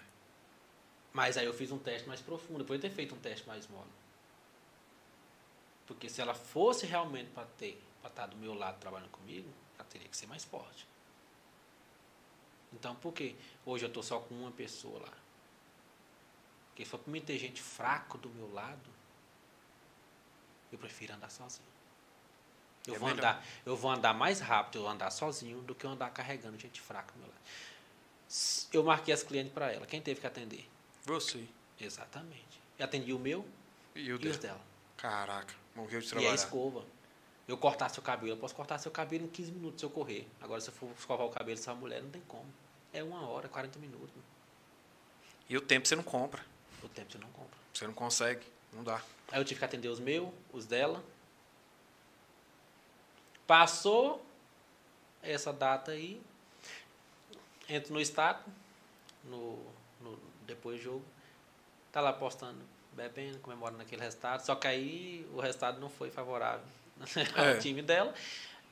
Eu falei, tá vendo por que, que a gente não para? Eu mandei mensagem. Isso aí não dá dinheiro. O feedback dinheiro, é você importante. O feedback é, É. importante. Você quer, você quer ter o que eu tenho, você quer estar onde eu estou, mas você não quer fazer o que eu faço. Não quer então pagar o você preço. não é digno. Você não é digno de estar onde eu estou. Se tem gente que está acima de mim, é porque ele está fazendo mais coisa do que eu. Eu não preciso ter inveja dele. Eu preciso ter ele como um, ponto de. Isso é como se você estivesse andando no escuro e você enxerga uma luz. Então agora eu sei para onde eu vou. A pessoa vai atirar, ela põe um alvo vermelho, porque ela sabe onde ela quer acertar. Então você pega uma pessoa que está acima de você, já está um sucesso, já está com mais anos, ou muitas vezes nem, nem muito mais anos, porque eu conheço gente que entrou na barbearia com pouco tempo e ele faz milhões de vezes mais sucesso do que pessoas que tá até eu que estou Há muito tempo. muito tempo. Mas eu eu miro nele e falo, opa, eu quero ir até para lá. Mas aí eu preciso estudar o quê? O que, que esse cara está fazendo diferente de mim? E fazer também. Aplicar, né? Aplicar também. Eu tô vendo que E ele tá pagar fazendo, o preço. aplicar. Pagar o preço. Pagar o preço. Tem gente que me segue, tem, sei lá, me conhece aí há 10, 12 anos. Quantas vezes ela já viu uma foto minha num boteco bebendo? Quantas vezes já viu o pessoal falar, ó, Saddam bebeu que caiu ali? Cara, você corta o cabelo comigo, você ostenta, você me ostenta. Você compra um iPhone, você ostenta. Aí, iPhone, você ostentou. Você ostenta na marca. Amanhã a marca dá, vende 20 celular quebrado, entra de corrupção, essas coisas e tudo mais, você fica com vergonha de ostentar. Não Então, usa mais. Isso. Então, você corta o cabelo comigo, você me usa. Eu, eu passo a ser uma figura pública, então eu tenho que cuidar da minha vida pessoal, porque qualquer coisa que eu fizer na pessoal, ela vai interferir. Então, você corta o cabelo comigo hoje, sua esposa corta o cabelo comigo hoje, ostenta no serviço dela. Amanhã as amigas dela vê eu caído num boteco. Bêbado. Já Acabou a sua credibilidade. Acabou. Então, você quer ter sucesso? Você tem que entender. Você tem que ter sacrifício. Igual tinha um. Há uns sete anos atrás, sete, oito anos atrás, tinha um chefe aqui em Catarina, um chefe de comida. Ele era excelente, cara. Ele fazia comida tailandesa, comida italiana, comida japonesa, chinesa, australiana, belga. Fazia cada comida sem ser impressionante, cara. Ele tinha um deslize de bebidas alcoólicas. Ele não usava droga, mas a bebida, A bebida. alcoólica era o ponto fraco dele. Só que ele não fazia comida tipo, vou chamar ele aqui em casa, vou levar ele na sua casa. Não. Ele fazia comida com domínio Paquetá, é, condomínio Burtiza, só pra galera que tem o breu, a galera que tem o money. Porque era caro. Que ele cobrava o valor da hora dele, o valor de cada ingrediente, era aquele ingrediente daquela marca. Ele não aceitava menos. E ele estava certo, está correto. Só que ele tinha um problema com bebida. E ele foi numa casa de uma cliente alcoolizado. Tinha três filhas menores no recinto lá e o pai se gabando do cara, que é isso, aquilo, outro. E o cara tropeçando, o cara com um hálito de baforando ali e tal. Morreu o cara. Hoje, ele mora em Catalão, mas hoje ele é nada. Ele é igual a nada. Ele mora numa pensão, você chega lá na pensão, aquele tanto de medalha, aquele tanto de negócio, aquela tanto de coisa. Ah, já fui no programa da Ana Maria Braga, já fui num programa disso, eu conheço aquele chefe lá do SBT que fala muito engraçado, já trabalhei com ele, já trabalhei no Mas- navio do Silvio Santos, já trabalhei no cruzeiro do Roberto Carlos. Mas e aí, cara? A sua imagem, a sua imagem não condiz com essa realidade. Não, não dá. É o que você falou. A imagem, a referência, vale mais. Hoje você é uma figura pública. Hoje você chega nos lugares, as pessoas olham assim, caraca, esse cara tá aqui no meu estabelecimento, esse cara vem aqui. É o reconhecimento, né? Um Que é o mais legal. eu saía pra jantar com a, tinha um tem um um pastel lá no do YouTube, tem um churrasquinho. Hoje eles venderam o churrasquinho para outro pessoal, o pessoal academia. E aí, Bililicos. Do lado do pastel, chama Bililicos. Era um pessoal moreninho isso. que fazia. Mano, eles não fazem mais, mas eles faziam um feijão tropeiro, o único lugar Nossa. que eu cara. via feijão tropeiro que eles não fritavam a couve. A couve vinha colocada por cima e a mulher Isso. trazia uma salada de couve numa vasilha separada. Não é lá? Sei lá. E eu não gosto de lanchar à noite, eu gosto de comer arroz, feijão e carne. Então as meninas saíam, e ia sair nós quatro no carro, e a gente ia. Elas três comiam pastel, e eu comia arroz, feijão e carne. Comia dois espetinhos. Porém, era um, eu versus três. Então, se elas três iam comer o pastel, então eu fazia o quê? Eu ia comer com elas, porque eu sou minoria. Então, eu pedia a jantinha e sentava no pastel. Aí quando foi um dia, eu fui, eu tava trabalhando até mais tarde e foi só eu e a menina, nós sentamos na mesa e eu fui sem essa produção toda. Aí a mulher do, do menino falou assim, não, é um amigo dele, ele deve ter emprestado o carro. Porque o carro ela já conhecia, né? Era um Azira. Aí ele falou assim, não. Mas a mulher é a dele. Aí quando vieram me atender, eu falei, ô, tudo bem, tudo bem. Oxe, é você? Eu falei, sim, ó. Mas por que você nunca comeu aqui? Eu pensei que você não. é, você nunca sentou aqui, só senta lá no outro. É, aí eu pensei que não era você. Que aqui é mais humilde. Eu falei, não, peraí, ó. Deixa eu explicar uma coisa. Eu nunca sentei aqui, não é porque eu acho que o ambiente não está apto a me receber, não. Jamais. Não existe isso para mim, não. Eu não sentei aqui é porque a questão de um contra três. Se três pessoas fez o pedido lá, então eu acho justo eu ir para lá em vez das três trazer o pedido para cá. Agora que veio só eu, tá um a um, eu vou sentar aqui. Porque toda vez eu cedo. Agora é a vez dela ceder. Era a vez dela. Isso. E não discute. Então Ela não é por causa do, do, do ambiente. Mas eu, se eu sair sem essa produção toda, o pessoal não me conhece. Cara, e é, e é incrível a, a força que tem essa A imagem. a imagem, A imagem. a postura. Eu tinha uma mulher saindo, abriu uma dentista agora, a Núbia, do lado do meu salão.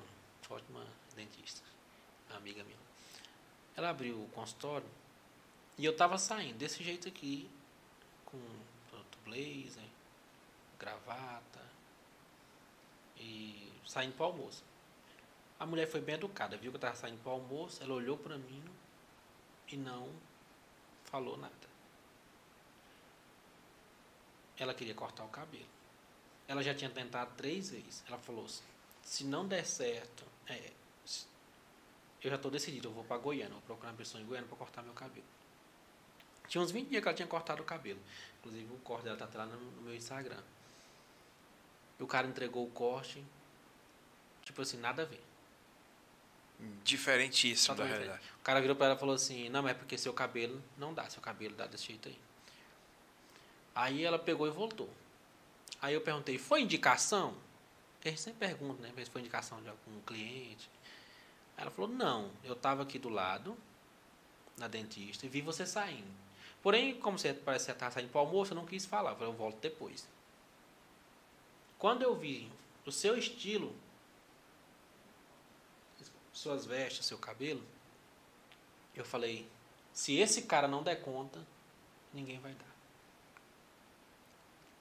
Ou seja, eu vendi o meu trabalho através da minha imagem. Então não adianta você, pô, quanto é que é seu corte, Adam? 150 conto. Aí você vai chegar lá, tá lá eu um, boné aba na cabeça, uma bermuda, uma sandália, uma camisa regata, que é aquilo ali pra mim é o cúmulo. Cara, não dou conta também. Cara, você vai levantar. Você tem. Né? A axila é parte íntima do corpo. Não Você dou vai conta. levantar uma parte íntima na cara da pessoa. Não dou conta. Então é por isso que eu tenho esse trabalho. Eu costumo até brincar com a menina da Natura ali, a Fernanda, que é amiga minha também, comerciante. Eu falo, Fernanda, todo dia quando eu saio de casa, eu tô pronto para ir para qualquer lugar. Eu chegar na minha loja, você falar assim, vamos lá no, na República, lá na. Sentar na mesa com o presidente, eu digo, eu tô pronto. Eu não Eu tô tenho que ir em casa pegar nada.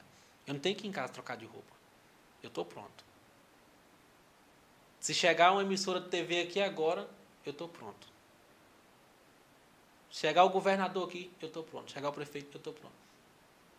Se a gente chamar para ir para. Ah, vamos ali no, na igreja ali. Tô Tô pronto. pronto. Eu saio pronto. Resolvido, né? Resolvido. Eu já decidi isso para mim. Não é fácil.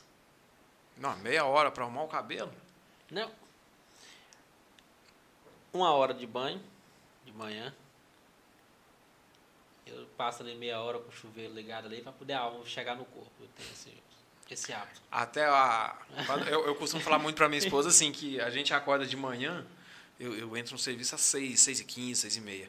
Até a minha alma conseguir, até o meu corpo fazer o download da minha Vai alma. baixando. Meu É a internet lenta, ó. Não, ali demora. Mas também depois que eu saio dali, eu saio Acabou, pronto. já era, sai Eu pronto. saio pronto. Sai resolvido. Sai ali. resolvido. Então, eu vendo o meu serviço através da minha imagem. A Não imagem é a qualidade do meu serviço, é todo um conjunto da obra. A qualidade é, um, é, é uma importância de, de uns 50% do seu serviço. Ela é vamos dizer. obrigatória. É obrigatória. Ela é obrigação sua. Você, pô, você pagou. Ah, mas eu- fulano cobra 5. Não importa, você cobrou. A minha professora, eu tive a melhor professora do mundo. Não poderia ter professora melhor do que ela. Ela falou uma coisa, ó. A gente estudava no Senac, ia para casa e ela falava assim: vocês vão praticar. Vocês vão chegar em casa, vai na casa do vizinho, na casa de um, na casa de outro, e vão praticar. Porém, não cobre. Se você cobrar, você tem a obrigação de acertar. De fazer não bom. importa quanto é o valor. Se você cobrar, você tem a obrigação de acertar. Então não cobre, gente. Não seja preguiçoso. Então você vê as pessoas, eu vejo as pessoas hoje, elas fazem um, um- curso e aí quer aprender, já manda mensagem, ó, paga o material, paga isso. Ô, não importa, a pessoa pagou, você tem a obrigação já de acertar. Não existe. Ah, mas paga só o material. Não, você tem que pagar. Você quer aprender, você que pague. E é uma coisa Você bem que feita, pague. né? Agora, só cobra depois que você tiver certeza que seu serviço merece ser cobrado. Porque depois que a pessoa paga, ela quer. sim. Ela pagou. Ela pagou, uai. Se fosse você pagando, você não ia querer também que a pessoa acertasse? Lógico. Eu quero Então- pronto, paguei. Tipo, aí vamos dizer, nós somos amigos, que nem vários amigos meus que eu tinha, falou, ô Zé, vem cá, eu quero cortar seu cabelo, eu tô aprendendo. Quando é que vai ser isso? Não, nada não, eu tô aprendendo. É tanto que eu cortei o cabelo do amigo meu, Domingos. É, como ele é. Agora não sei como é que diz, ou se é afro, se é negro, como é que fala. Hoje está muito custoso, né, cara? Não, tá, tudo é, tudo é preconceito, uma- tudo é crime. Eu não sei como é que Uma fala. frescura braba hoje, né? Eu com ele eu não, não tenho um problema, né? Agora, o que, o que as pessoas querem ouvir do outro lado é que eu não sei o que elas querem ouvir. O cabelo dele bem enroladinho e ele fazia o degradê. Na época ele não falava degradê. Então, um socialzinho mais baixo e começava na, na 1, na 0 e ele foi ba- e o cabelo bem enroladinho. Eu levei uns três meses para poder. Não, eu usava o cabelo dele para me aprender. Eu falei, ó, deixa eu aprender. Porque assim, o corte no cabelo afro, ele é um, você vai pro cabelo liso que nem o seu, ele é outro, e eu então eu tinha meus modelos de cada característica de cabelo. Eu falei, eu preciso de um que nem o seu. Então quando eu fui que eu aprendi no dele, eu falei, ó, domingo, agora eu vou cobrar. Eu já aprendi. Agora é tanto. Tanto. Mas ele já queria pagar antes. Toda vez que eu terminasse, eu vou pagar. Eu falei, não. Não, eu preciso te ajudar. Eu falei, você já está me ajudando. Você já está me ajudando. Porque se eu cobrar, eu vou tremer por causa da obrigação que eu tenho de acertar. Então eu não quero essa obrigação ainda.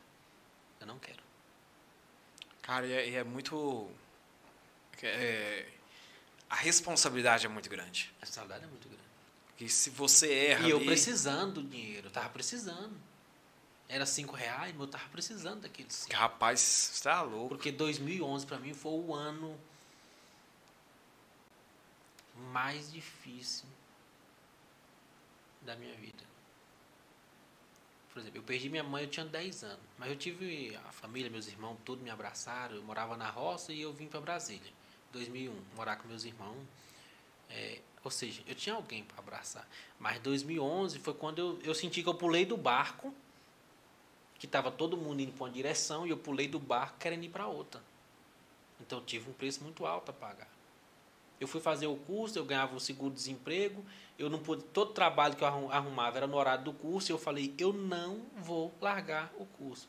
Cheguei no curso, a regra do Senac era, você não pode pegar material emprestado Nossa. de ninguém. E eu não tinha um material. Eu não tinha secador, não tinha escova, não tinha nada. Putz, mano. Eu não tinha tesoura. Aí minha irmã veio passar, estava em Brasília, me deu o material dela, eu levava o material dela, depois ela foi embora, eu fiquei sem material. Aí esse amigo meu daqui de Catalão, de Catalão não, que ele queria vir para Catalão, vir Catalão. começou a me arrumar o material dele, já antes de nós chegar na sala, o cara me ajudou demais. Eu andava 40 minutos a pé, porque não tinha 1,50 para pagar a passagem da lotaçãozinha aqui em Brasília, era 1,50. Aí depois ele passou a me dar carona, eu ia metade do caminho da casa dele, ficava sentado na porta para ele sair, no Fusquinha. Ele tinha, ele tinha aquele de Fusquinha, de Blazer.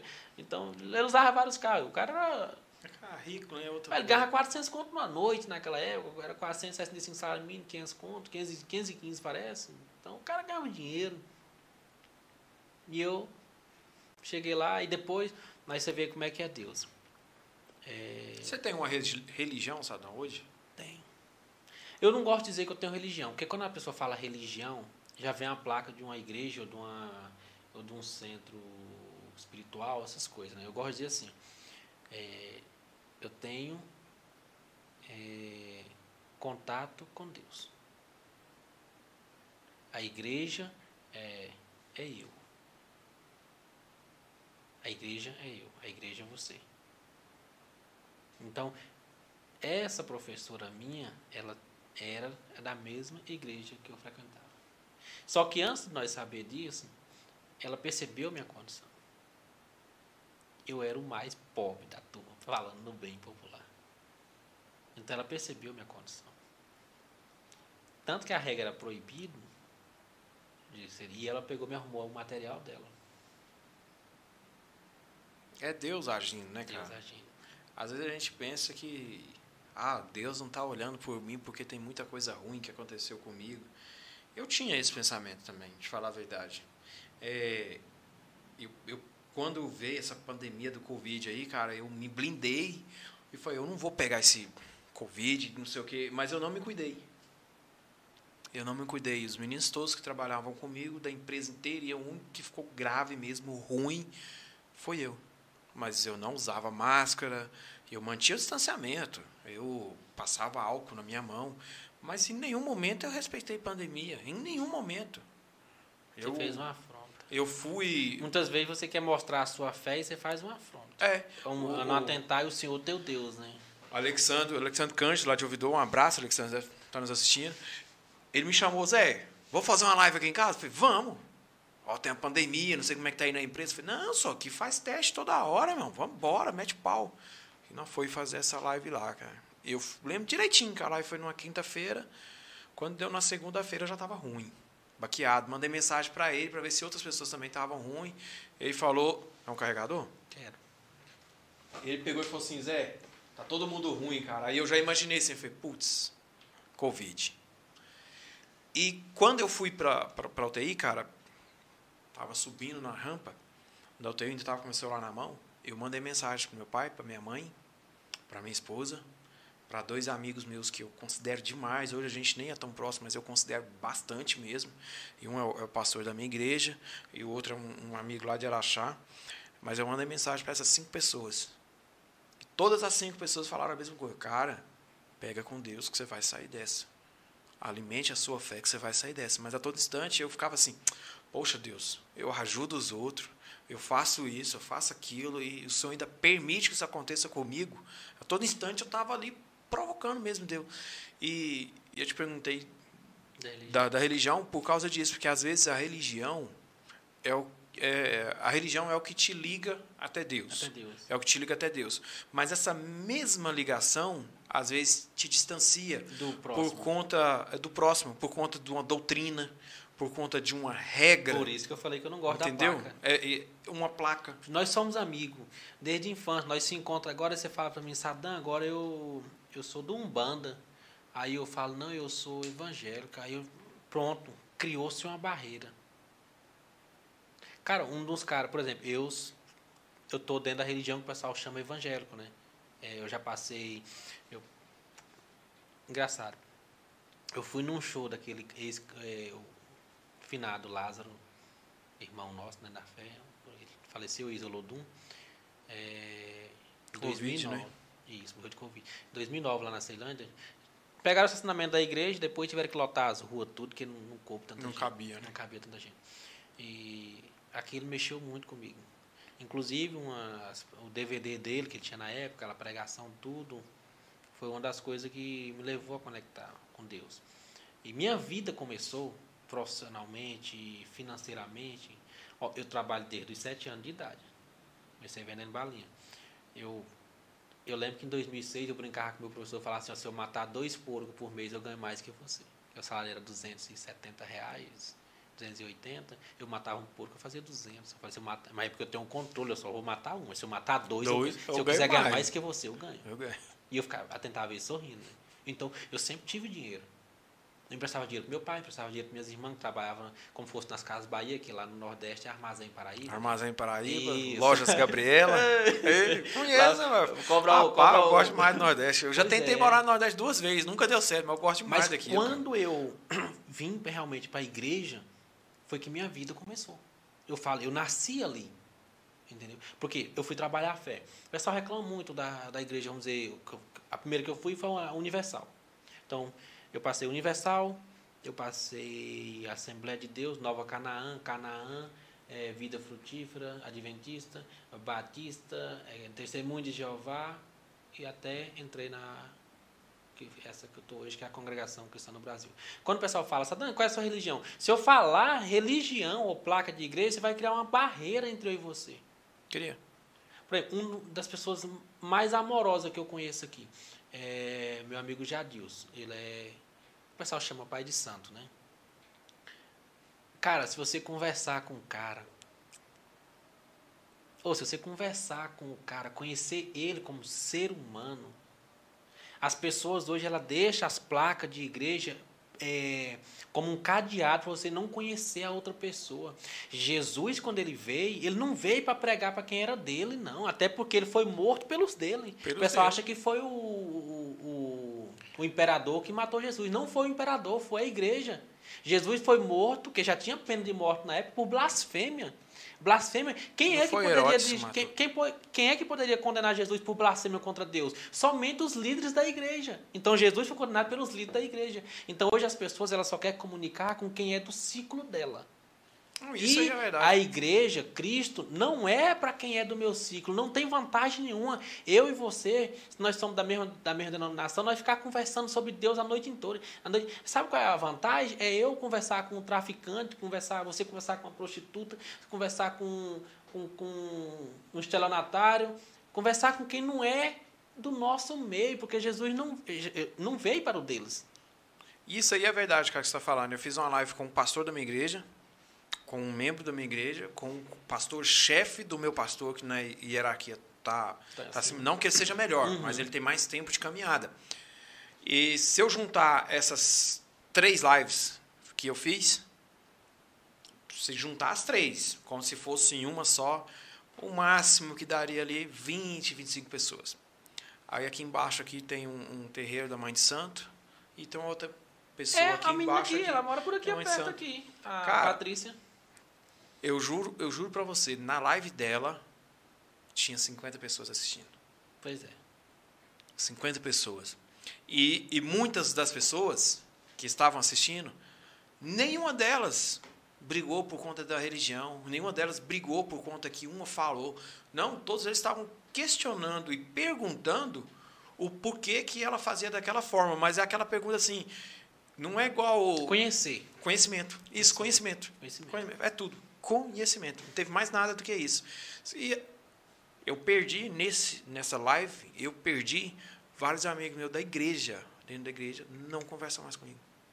Hoje Ou conversam seja, mais, mas antes não conversavam. Sim. Por quê? Porque eles estão presos. é, só que assim, eu, eu já tive nesse ciclo. Eu já na tive placa, lá. na placa. Eu já Estão tive lá placa. preso na placa. Hoje não, hoje eu quero conhecer o ser humano. Eu quero conhecer você, Zé. Eu não quero conhecer a placa da sua igreja. Como Ou- você acredita em Deus? Eu quero conhecer você. O pastor da igreja hoje, hoje não, domingo, ele fez uma pregação lá de um culto e ele falou assim uma coisa que eu nunca tinha me atentado. A gente está vivendo um momento hoje que a maioria das igrejas criticam as outras igrejas porque elas têm a parede preta. Ah, não, essa igreja da parede preta, isso não é de Deus, não é. Mas peraí, quem criou as cores? Deus. Deus. Então você quer me dizer que o branco simboliza a paz? É. Quando você vai lá no, no, no macumbeiro, no, Qual a cor que ele tá? qual que é a cor que ele está? É branco. E, então ele que- está na paz. e aí? O que, que você me diz? Porque, teologicamente falando, não tem nada a ver uma cor. A minha parede pode ser azul, pode ser amarela, pode ser qualquer cor. Não tem nada que especifica na Bíblia que a igreja tem que ser branca. Exatamente. Aí as pessoas ficam assim. Ah, então se for assim também, preto não vai entrar no céu. Preto então. E um pastor preto então? Que o meu pastor da igreja lá é bem moreninho. E eu então? Ele falando, e eu? Vou para o céu? E eu? Será que eu não estou fazendo heresia pregando aqui para vocês? Aí as pessoas começam já a se perguntar assim. Aquele choque de realidade. Aquele choque de saber que realmente não é. Cara, é sobre Deus, não é placa, não é. Cara, é Deus. Não tem outra coisa, não tem outro movimento. Não é tem. Deus. Por isso que eu te disse, a minha vida ela começou mesmo quando eu tive esse conhecimento com Deus. Para você ter ideia, no meu curso, quando ele foi terminar, acho que a gente tinha só uns 17. Teve a prova final. Escrita de todo o conhecimento que a gente teve. Chuta a nota que eu tirei. Era Cara, de 0 a 10. de 0 a 10. Cara, pelo que eu estou conhecendo um pouco agora de você, da história, do tanto que você está empenhado, eu chutaria uns de 7 a 9. De 7 a 9. Se eu te falar que eu tirei zero. Caraca, Eu fui o único aluno a tirar zero na minha prova de cabelo. caraca, Zero, redondo. Eu só acertei o nome para o professor identificar de quem era. a caraca, bicho. Como é que você conseguiu? Agora você... Eu tirei zero. Aí a professora falou assim: olha, eu vou te dar outra oportunidade. Tava nervoso? Muito. Eu chorava tanto. Porque, tipo assim, porra, eu, eu, eu lutei para aquilo. Quando eu peguei. Quando eu peguei aquela prova, eu falei, cara. Eu nunca vi isso. É como estudado. se você. Caraca. E a gente tinha um conteúdo para estudar. Eu estudei. Mas na hora, nada. Nervosismo. Mas né? isso foi operar de Deus. Você vê, eu tirei zero. Hoje minha professora quer fazer curso de corte comigo. Olha que bacana. Ela me deu outra oportunidade, eu tirei 10. Os alunos que. Esse meu amigo meu, ele tirou 10. Ele não corta o cabelo nem dos filhos dele. Não gostou? Encerrou. E ele dava aula junto com a professora, que ele é um cara muito inteligente. Você ensina uma coisa para ele aqui agora, já vai aprender e já vai te ensinar na mesma hora. A mesma coisa que você ensinou. Ele é um cara muito inteligente. Então eu falei, caraca, eu tirei zero. Então muitas vezes, um, um não que a gente recebe é, não é para te derrubar, é para te moldar, para te deixar mais forte. Porque depois daquele zero, eu fiquei mais forte. Eu fiquei mais confiante. Porque aquela professora não desacreditou de mim. Ela falou assim: Você. Primeira coisa, quando foi começar a corte feminina, ela perguntou: Quem é bom em matemática? Só eu levantei a mão. Ela falou: Então você vai ser um ótimo cabeleireiro. Eu nunca cortei um cabelo de mulher dentro da sala de aula do curso do Senado. Não cortei nenhum. Meu primeiro corte já foi fora e não cortei nenhum lá dentro também, não. Não praticou? Não, eu peguei as aulas teóricas, porque é, é ângulo. Matemática é minha paixão. Eu falei: Não, isso aqui eu já aprendi, professor.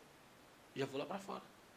Levei a foto do corte e falou: excelente. É tanto que hoje ela quer fazer o curso de corte comigo, aperfeiçoamento em corte, que eu dou curso de corte, aperfeiçoamento de corte feminino. Você quer aprender os cortes curtos, como é que é a minha técnica? Não passar um dia todinho estudando. A aula teórica e prática. Você vai praticar até você. Por que você não dá o curso e faz. Não. O aluno chega, ah, eu quero aprender corte longo, eu quero aprender corte médio. Não. Você quer aprender o quê? Só escolhe um. Vamos praticar até você enjoar. Você vai tentar aprender todos, não vai aprender nada. Pratica um, pratica bom. Fica bom. Então, minha vida começou ali. Ah, o pessoal critica a Igreja Universal, mas a Igreja Universal ela trabalha a fé. Assim, o método, vamos dizer, que usa, pode ser um método que talvez hoje eu não concordo, mas eu já tive lá dentro, já concordei com aquilo, então a gente vai mudando. Hoje você pode ter uma ideia, hoje você pode ter um time, hoje você pode ter um, um, um, um ator que você gosta, amanhã você pode não gostar. Entendeu? Então a gente vai mudando. Hoje não é o método que eu usaria, entendeu? Mas a, a Universal, a Igreja Universal, que é a IURGA, do Reino de Deus, ela é como se fosse uma academia de musculação. Não é o crossfit que você fica levantando. Ela é musculação mesmo. Você vai trabalhar o músculo da fé. Ela vai te levar ao extremo da fé. Então ela usa muita parte do dinheiro para poder trabalhar, porque o dinheiro é onde prova que está todo mundo apegado hoje ao dinheiro. Infelizmente é isso. Então ela usa isso. Então, na Igreja Universal eu aprendi a trabalhar a minha fé. E quando eu vi que lá não era, quando eu estava estudando para ser pastor lá dentro, que a gente leva estudo para ser obreiro, todo mundo falou, você vai ser um pastor. Porque você. Para evoluir, é, né, cara? Evoluir. Ele tipo não quer assim, te ver sentado no banco é, ali o vida Não, inteiro. eu cheguei, eu cheguei na igreja e e Deus começou a fazer obras na minha vida, mas através da minha fé. Porque, como sempre o pastor falava, não é só Deus que faz, é a sua fé. Sua fé em Deus vai fazer acontecer. Então, muitas coisas boas foram acontecendo na minha vida, assim, muito difícil que estava na minha vida. E o pessoal foi falando, olha, você tem que ser um obreiro, você tem que ser um pastor. Então, quando eu fui estudar, eu vi que, tipo assim, pô, o que está aqui não está aqui. Né? O que está aqui na Bíblia não está aqui na nossa prática. Então, isso aqui não é para mim. Esse lugar não é para mim. Já que eu descobri isso aqui, que eu não, tô, não vou conseguir estar tá aqui no, no altar, sendo que o que está aqui na Bíblia está escrito outra coisa, então eu não é o meu lugar. Mas não quer dizer que não seja o seu. Então, eu fui procurar outra. Por isso que eu falei esse tanto de igreja que eu passei. Que eu fui procurando uma para mim poder achar o que estava mais ou menos aqui, para me sentir Onde é seu lugar. É onde é o meu lugar. Então eu passei por essa. Só que hoje eu tenho convivência com todos. Aqui mesmo eu corto o cabelo. Você viu, eu corto o cabelo do meu amigo que o pessoal chama de, de pai de santo, mas é, eu, eu, eu, eu chamo ele de um líder espiritual. Eu falo assim, não, pai de santo, você é um líder espiritual. O, o, o trabalho que essa galera é. faz, cara, de, de pai de santo, o banda, é, o espírita, o trabalho Todos que são líderes fazem, espirituais, porque a pessoa. de liderança. Todos nós precisamos da, de, de crer em algo que a gente não vê, Zé. Por quê? Você lutou para construir isso aqui e não deu certo. Então, tudo materialmente que você viu em você mesmo, você tentou não deu certo. Você precisa de crer que você não algo que você não vê para que você continue lutando, acreditando em você. Então, nós seres humanos, nós precisamos acreditar em algo que a gente não vê para a gente poder acreditar em nós mesmos. De poder pegar. Porque a gente vai crer que essa, essa coisa que a gente não vê vai fazer acontecer. E a gente precisa Independente de ser um santo da Igreja Católica, independente de ser um, um- uma imagem de Zé Pilintra, de alguma coisa. Então, independente de ser um pastor, ensinando a crer Um em Jesus, padre. ou um padre. Padre quer dizer pai. Então, é um- o pai ele é o quê? É o líder da família. Pastor é o líder das ovelhas. A palavra é muito forte, né? Então, cara? se você pegar todas as religiões, ela tem o líder espiritual. Então, as pessoas hoje, elas estão largando. Deixa de falar com, com o irmão de sangue, deixa de falar com o pai, deixa de falar com, é, com amigos. Cara, se você tem. Se você tem Deus no coração e crê na vida após morte, ressurreição, essas coisas, você tem que esquecer essas placas. Porque essas, ela é uma parede. E Jesus veio para quebrar essas paredes. Para te aproximar. Não é para você dar bom dia pro irmão da sua igreja, não. É para você dar bom dia. É para o cara estar ali viciado na droga. Para ele ver eu sou luz. O cara chega comigo com cabelão espetado e fala assim: Pô, você é evangélico? Aí eu, eu tô parecendo evangélico? que O cara Literalmente, eu tô de social com a Bíblia debaixo do braço, que o pessoal tem a imagem do evangelho desse jeito, né? já- É. Eu tô parecendo evangélico? Não, mas é a sua luz. Opa, Já melhora o dia, né, cara? melhorou o dia, tá vendo? Aí a minha vida começou com esse contato com Deus. Porque a minha fé. A Universal, ela, tem uma- ela tinha uma reunião, que era a reunião dos empresários. Eu não, eu não lembro o dia, não- lá na, em Brasília, não sei se era na segunda-feira, lá no Gama. Reunião dos empresários. E eu não tinha nada. E eu ia de chi- de chinelo, calça social, aquela sandália fofa, calça social, uma camisa branca. Eu sentava lá no fundo e via aqueles em- empresários lá na frente. E o pastor trabalhando a fé deles, entendeu? É, como eles deveriam agir, essas coisas e tudo mais. E eu lá atrás. Aí o pastor me chamou e falou assim: Você tem loja? Eu falei: Não. Ainda não. Você tem alguma coisa? Você... Eu falei, não. Por que você vem na reunião dos empresários? Eu falei, porque eu vou ser um. Ele falou, pois de hoje em diante, eu não aceito você sentar lá no fundo. Eu quero você aqui, ó, nessa cadeira da primeira fila. Tu sabe por que, que esses pessoal vêm aqui? Eu falei, não, por causa da reunião dos empresários. Ele falou, Eles vêm aqui obrigado. Porque eles têm um negócio. E a população rotula ele de empresário. Então, como a reunião do empresário, ele se sente obrigado a vir. Então, eles só vêm porque eles têm a coisa física, material. Eles, tão, eles têm já o negócio material, já está concluído dele. Agora, você não. Você tem o espiritual montado. Muitos deles não têm o espiritual montado. Ele tem o material, mas ele não tem o espiritual. Por isso que ele está aqui. Já você não, você tem o espiritual, você não tem o material. Então eu quero você aqui, porque você tem mais fé do que eles. Tá Porque se eles mais. não tivessem o material, eles não estariam aqui. Você não tem. E você está aqui. E você está aqui. Por isso você é a minha joia aqui. De fé. Então tudo isso Alimenta, né? Alimenta. Mas foi a época mais difícil da minha vida. É época que a gente planta, né? É época da, da, da nossa. é, que a gente planta é época muito complicada, eu não muito tinha o que difícil. comer de casa, cara. E a notícia saiu no Piauí que eu estava assim comigo. Aí meu, eu ligava pro meu pai, meu pai me ligava, meus irmãos. Aí, um dia meu irmão abriu o jogo para mim e falou assim, moço, meu pai me ligou convidando para voltar, né? Ô, oh, volta, meu filho, a gente vai o pai vai tentar arrumar um emprego aqui para você. Mas não tinha emprego. Não tinha e não tem até hoje.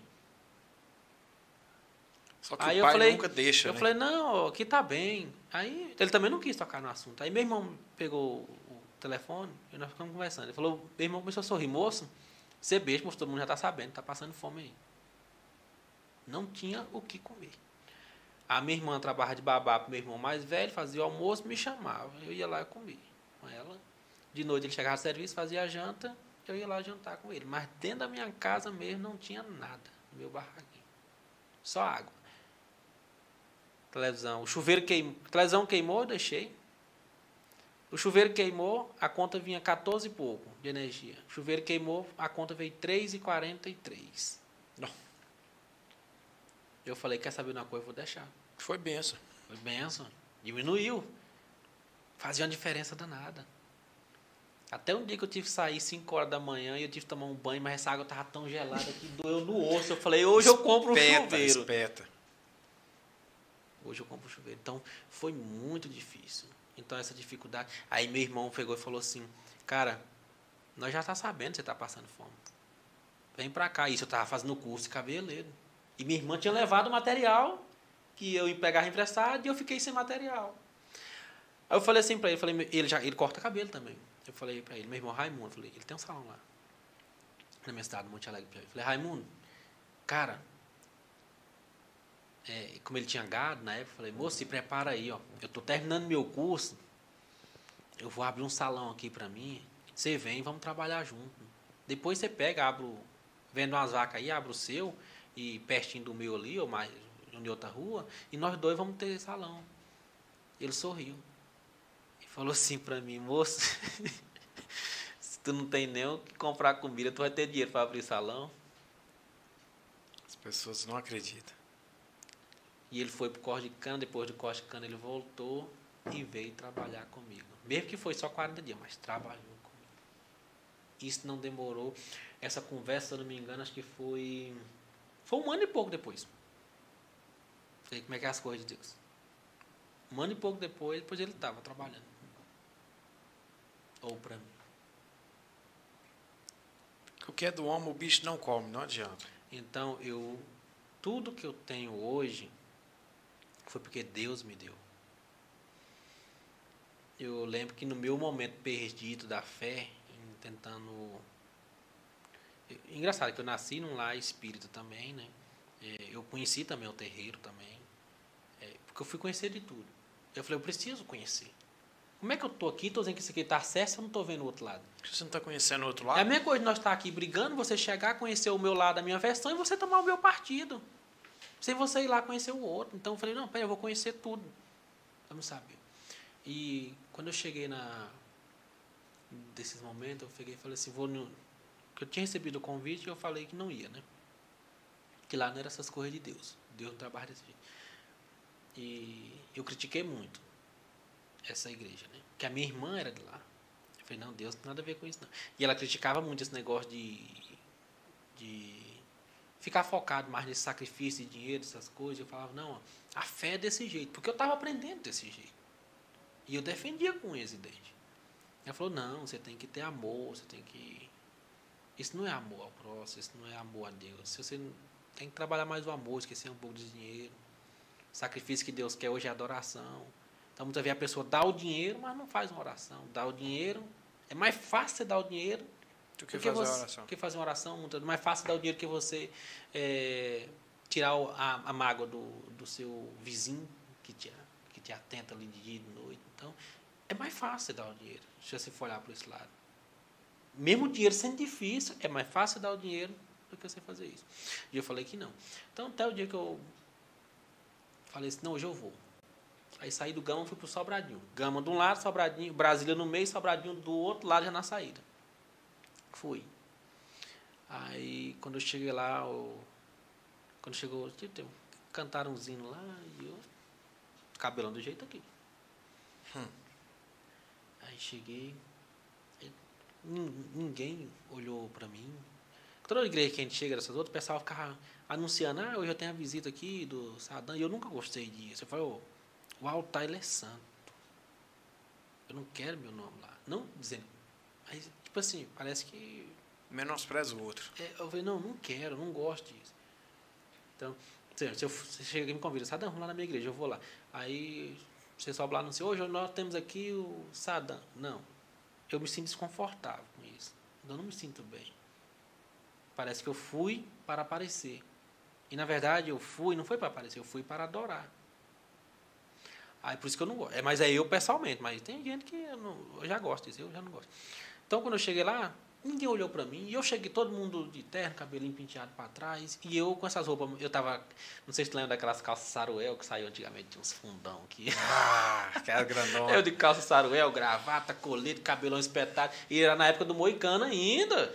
Pior, além de ter o tupetão aqui, ainda tinha um rabão lá atrás ainda. Ninguém olhou para mim. E a palavra veio muito forte. Na hora que Deus tomou o servo dele lá na frente, ali eu vi Deus cara a cara comigo. Você bateu em muitas portas tentando me achar, mas eu não estava lá. Você criticou o meu povo, mas esse aqui é o meu povo que me serve na terra.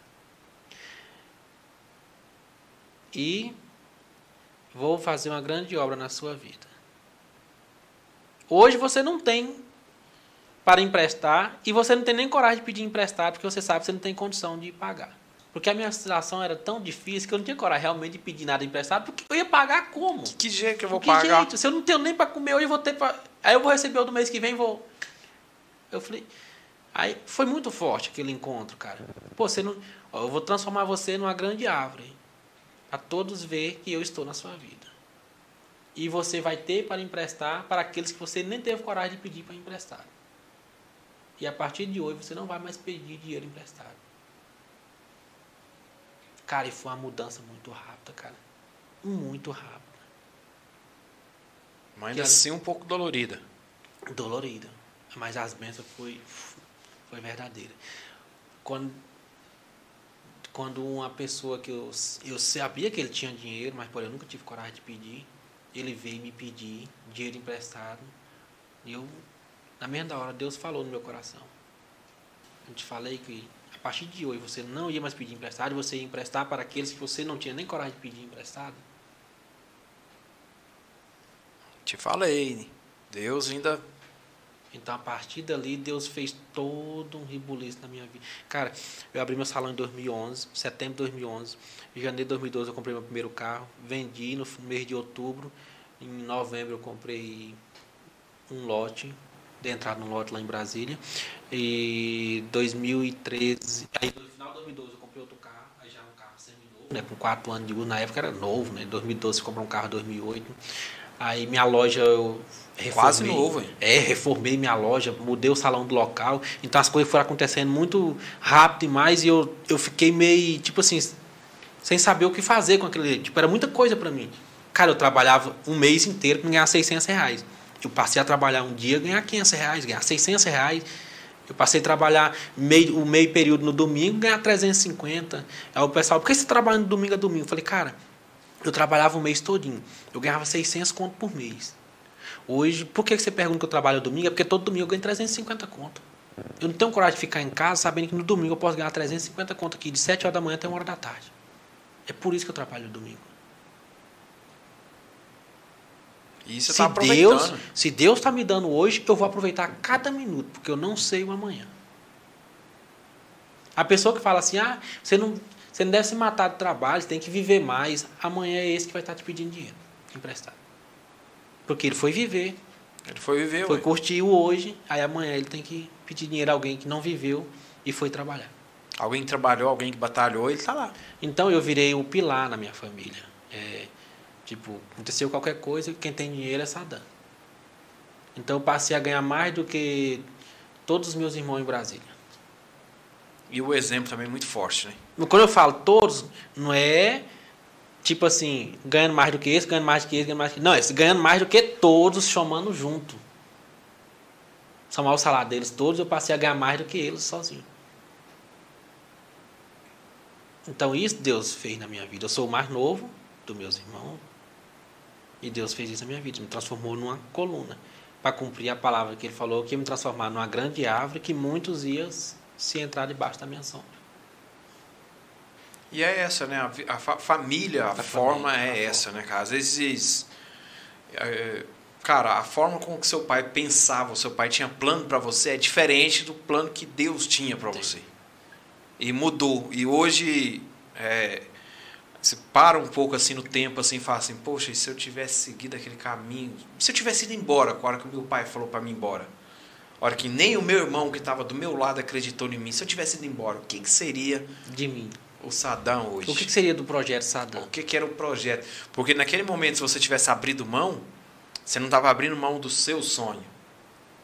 Você, você ainda não tinha vivido o que Deus tinha falado para você. Você estava abrindo mão de um projeto, de um propósito de Deus naquele momento ali. Porque é... eu não sabia que ia ser tão grande. Sim. Tipo assim, eu tinha o projeto, eu tinha um sonho e tal, mas. A gente nunca tipo assim, acredita assim, que vai ser grande. Eu, eu, não tinha acreditado que ia ser tão grande. Depois que eu fui vendo, eu falei assim: agora sim eu posso sonhar mais. Porque se eu já tenho isso que eu, não, eu pensei que eu não ia ter, então agora eu posso sonhar mais, que agora eu já posso ter. Se eu conseguir isso aqui, eu posso conseguir aquilo outro. É igual quando você compra um carro ali top ali, top. você vê, pô, você curte caraca, ele, mano, caraca, bicho. Eu vi esse carro na televisão, eu não acredito que eu vou ter isso, eu não acredito que eu, cara, e a hora que o negócio chega na sua mão, cara, que você dá aquela partida ali, você. Cara, você não tem palavra que você descreve aquela emoção. Você não tem palavra que você descreve aquele sentimento. E, e o melhor de tudo é quando você pega aquele bem, aquilo ali que você comprou, que você batalhou e suou, e não coloca na mão do outro para que o outro possa ver, realizar aquele sonho. O sonho é seu, quem vai curtir, quem vai dar valor é você. Mas quando você pega aquele sonho e alguém fala assim, cara, me ajuda com isso aqui que você pode me ajudar com esse conhecimento, com, com, com uma carona, cara, que você dá ali, que você, você coloca. Bicho, não tem uma sensação melhor, cara. Eu, eu sinto isso todos os dias quando eu, eu abro live aqui, abro podcast aqui, e vai lá um comentário lá embaixo assim: Caraca, Zé, tá top, hein, velho?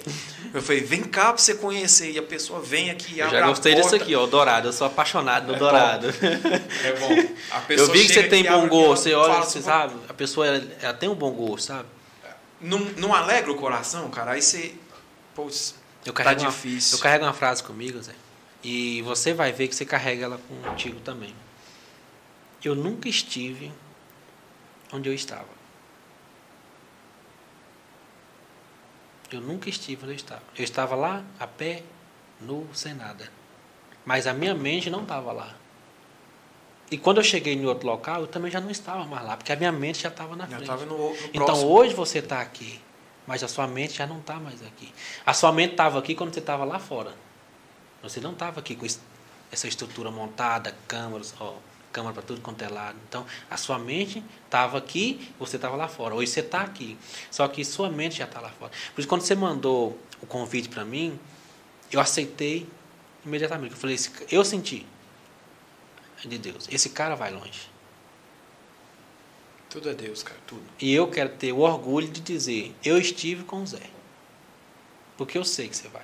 E a hora que estiver lá em cima, tiver, sei lá, cara, que onde pode chegar, a hora que estiver lá em cima, assim, é, é massa demais. Eu quero chamar... ter orgulho de dizer, eu estive com, com o Zé. É massa demais você chamar aquela pessoa que veio cá no começo, sabe? Eu acho. Por exemplo, tem um, um grupo de Top. pagode, é, acho que é mais é menos, é menos é mais, mais é menos. É, mais é menos. Tem um menos du, é mais. Menos, menos é, é, mais. Tem o Du, o Duzão, que é o, o maior, que é o, o, líder vocal da, do grupo. Aquele cara, eu conheci ele lá no Gama. Ele devia ter uns 13 anos. Eu comecei a cortar o cabelo dele. Família muito humilde. Cortei o cabelo dele mais de 4 anos. Dele, da mãe dele, da irmã dele, a irmã dele mais nova. E, e eu tava lá. E ele, uma época ele chegou, chamava para ir pro, pro showzinho dele, ele cantava com tanta gente lá no. O pagode brasileiro é dia de domingo, domingo à tarde. Então eu trabalho até uma hora da tarde, né? Eu falei, ah, vou descansar.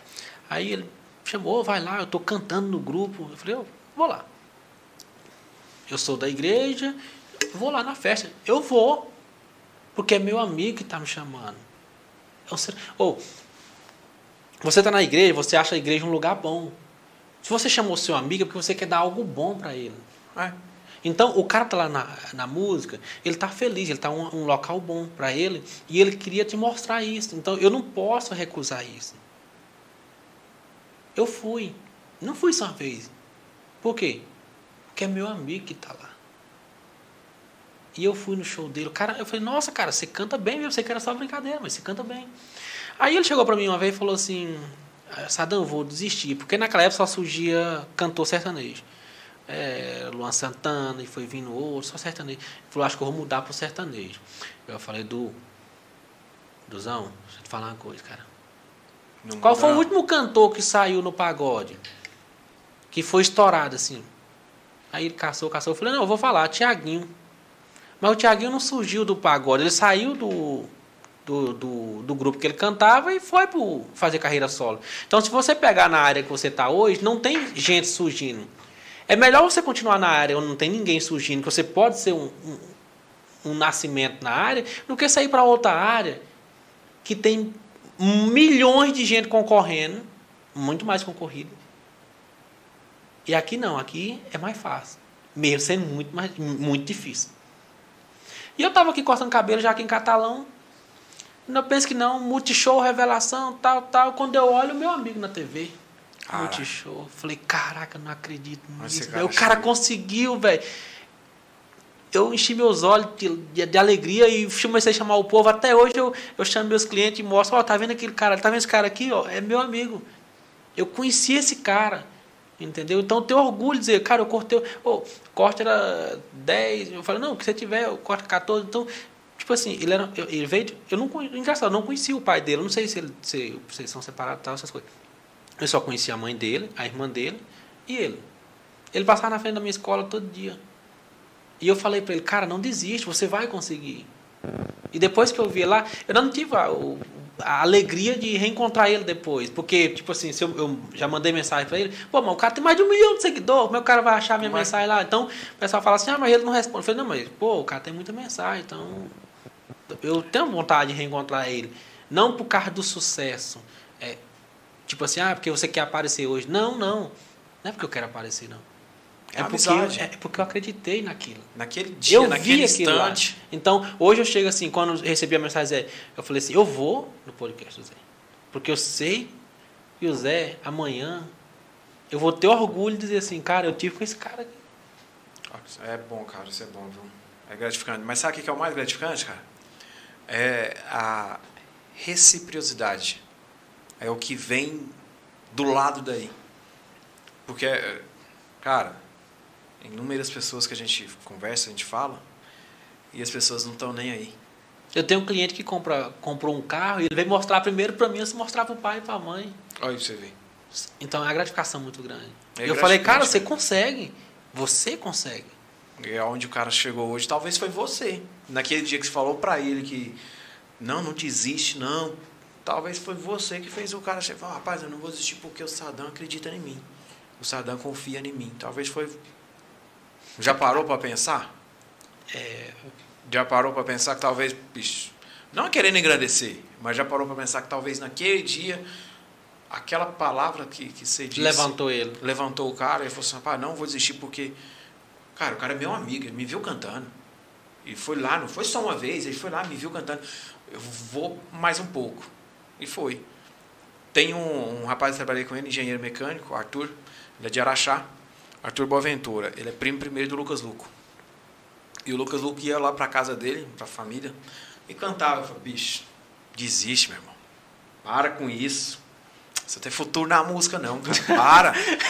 Para com isso, tá feio. Volta para fazer faculdade, volta, meu irmão.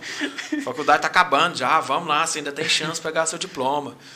E ele orava assim, e o Lucas falava assim: é isso aqui que eu quero. E batalhou, batalhou. Aí aquela primeira música do, do, do Lucas Luke que saiu, que estourou. Estourou. Ele falou assim, caraca, mano, eu não tenho nem coragem de chamar ele para ir no aniversário meu. Com vergonha. Porque eu tô constrangido de vergonha. Da palavra que saiu. Porque eu lancei sobre a vida dele que ele não ia ter futuro. Eu, eu tive isso aí. Quando eu aluguei a loja, chamei meus amigos e tal, e o pessoal falava, oh, vai dar certo. Nossa, cara, eu acredito em você. Cara, os amigos meus, o último emprego meu foi de operador de caixa no supermercado, lá na 2 do setor sul do Gama, de sempre, do Jorginho. Jorginho é como fosse um pai. É, eu ainda não conheci um cara, tipo assim, tão humano, tipo assim, um empresário tão humano como ele com os funcionários. Cara, o Jorginho e a esposa dele é tudo. E os meninos me ajudando a carregar os carrinhos, nós empurrando na rua, carrinho de lavatório, essas coisas tudo. E nós tava lá montando, e todo mundo, nossa, cara, vai dar certo, porque eu acredito em você. Tipo, você, você é batalhador. Aí chegou um dos meus melhores amigos lá na época, nós, cara, nós matava serviço junto para ir pra festa, para ir beber. E ele chegou para mim, ele olhou aquele tamanho da loja e falou: Moço, tu é doido, moço. Igualzinho Maranhense, cara. Eu acho bom, mano. Tu é doido, é? Tu é doido, é? Moço, olha o tamanho dessa loja, moço. Tu tá preparado para quebrar a cara, não tá? Eu falei: Não, moço.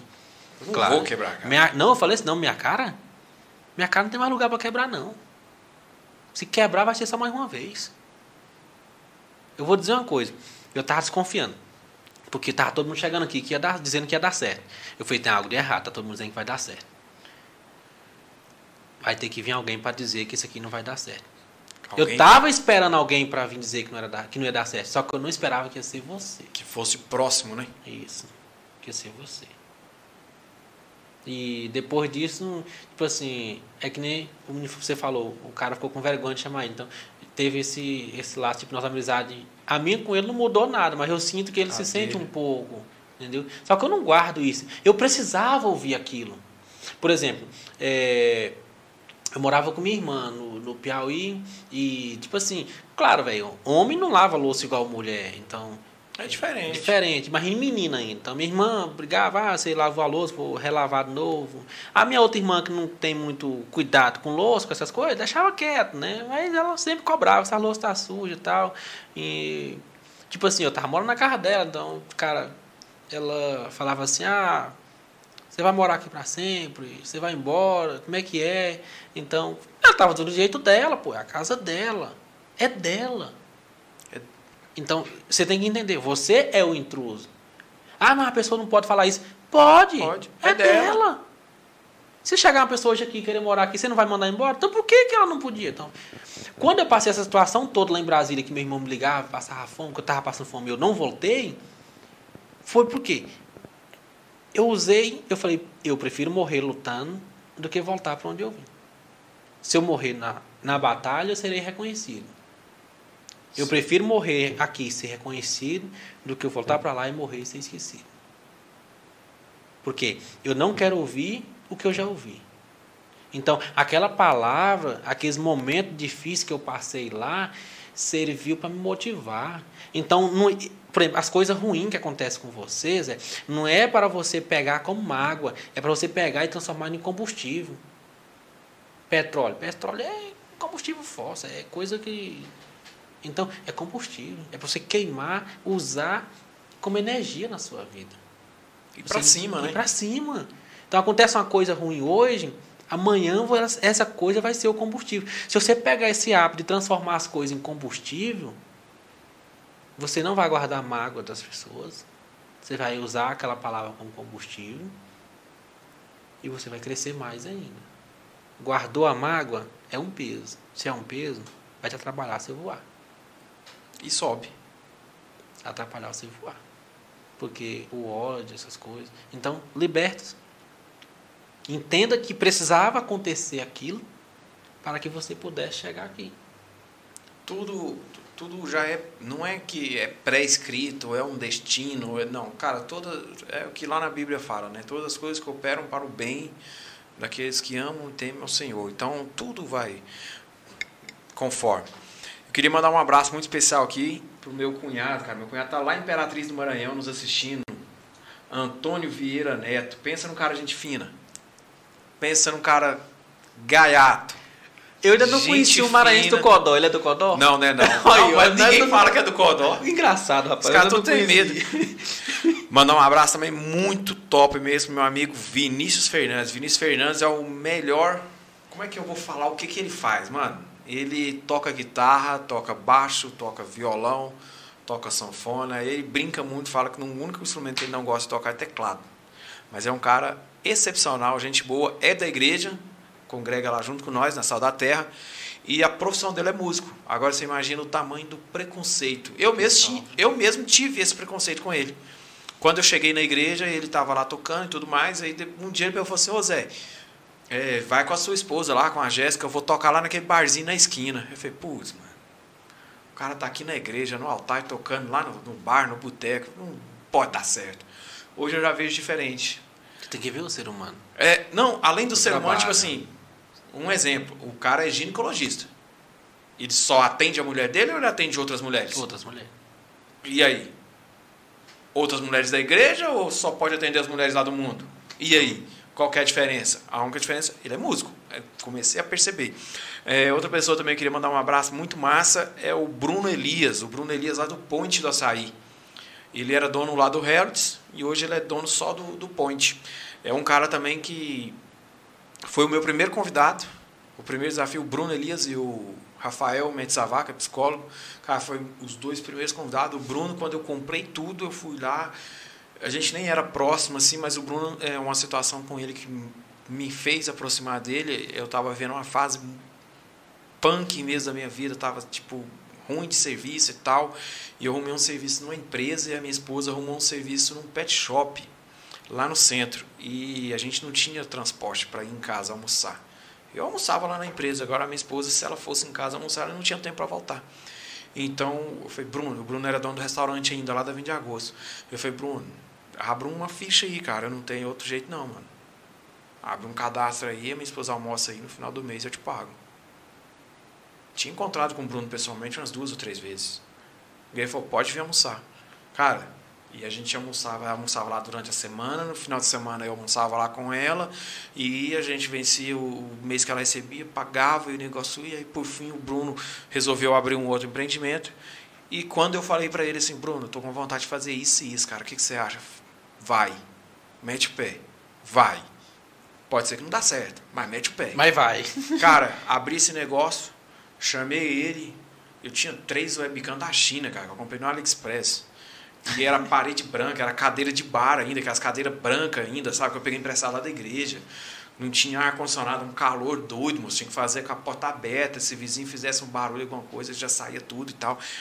E ele só falou assim: vai, meu irmão, que eu tô indo aí. Eu vou comprar uma coca aqui, tá aí o Rafael, nós estamos indo aí. Cara, todo podcast. Cara, eu penduro esse quadro aqui diferente, eu chamo ele. Bruno, vem cá. Eu pinto a parede. Bruno, vamos lá.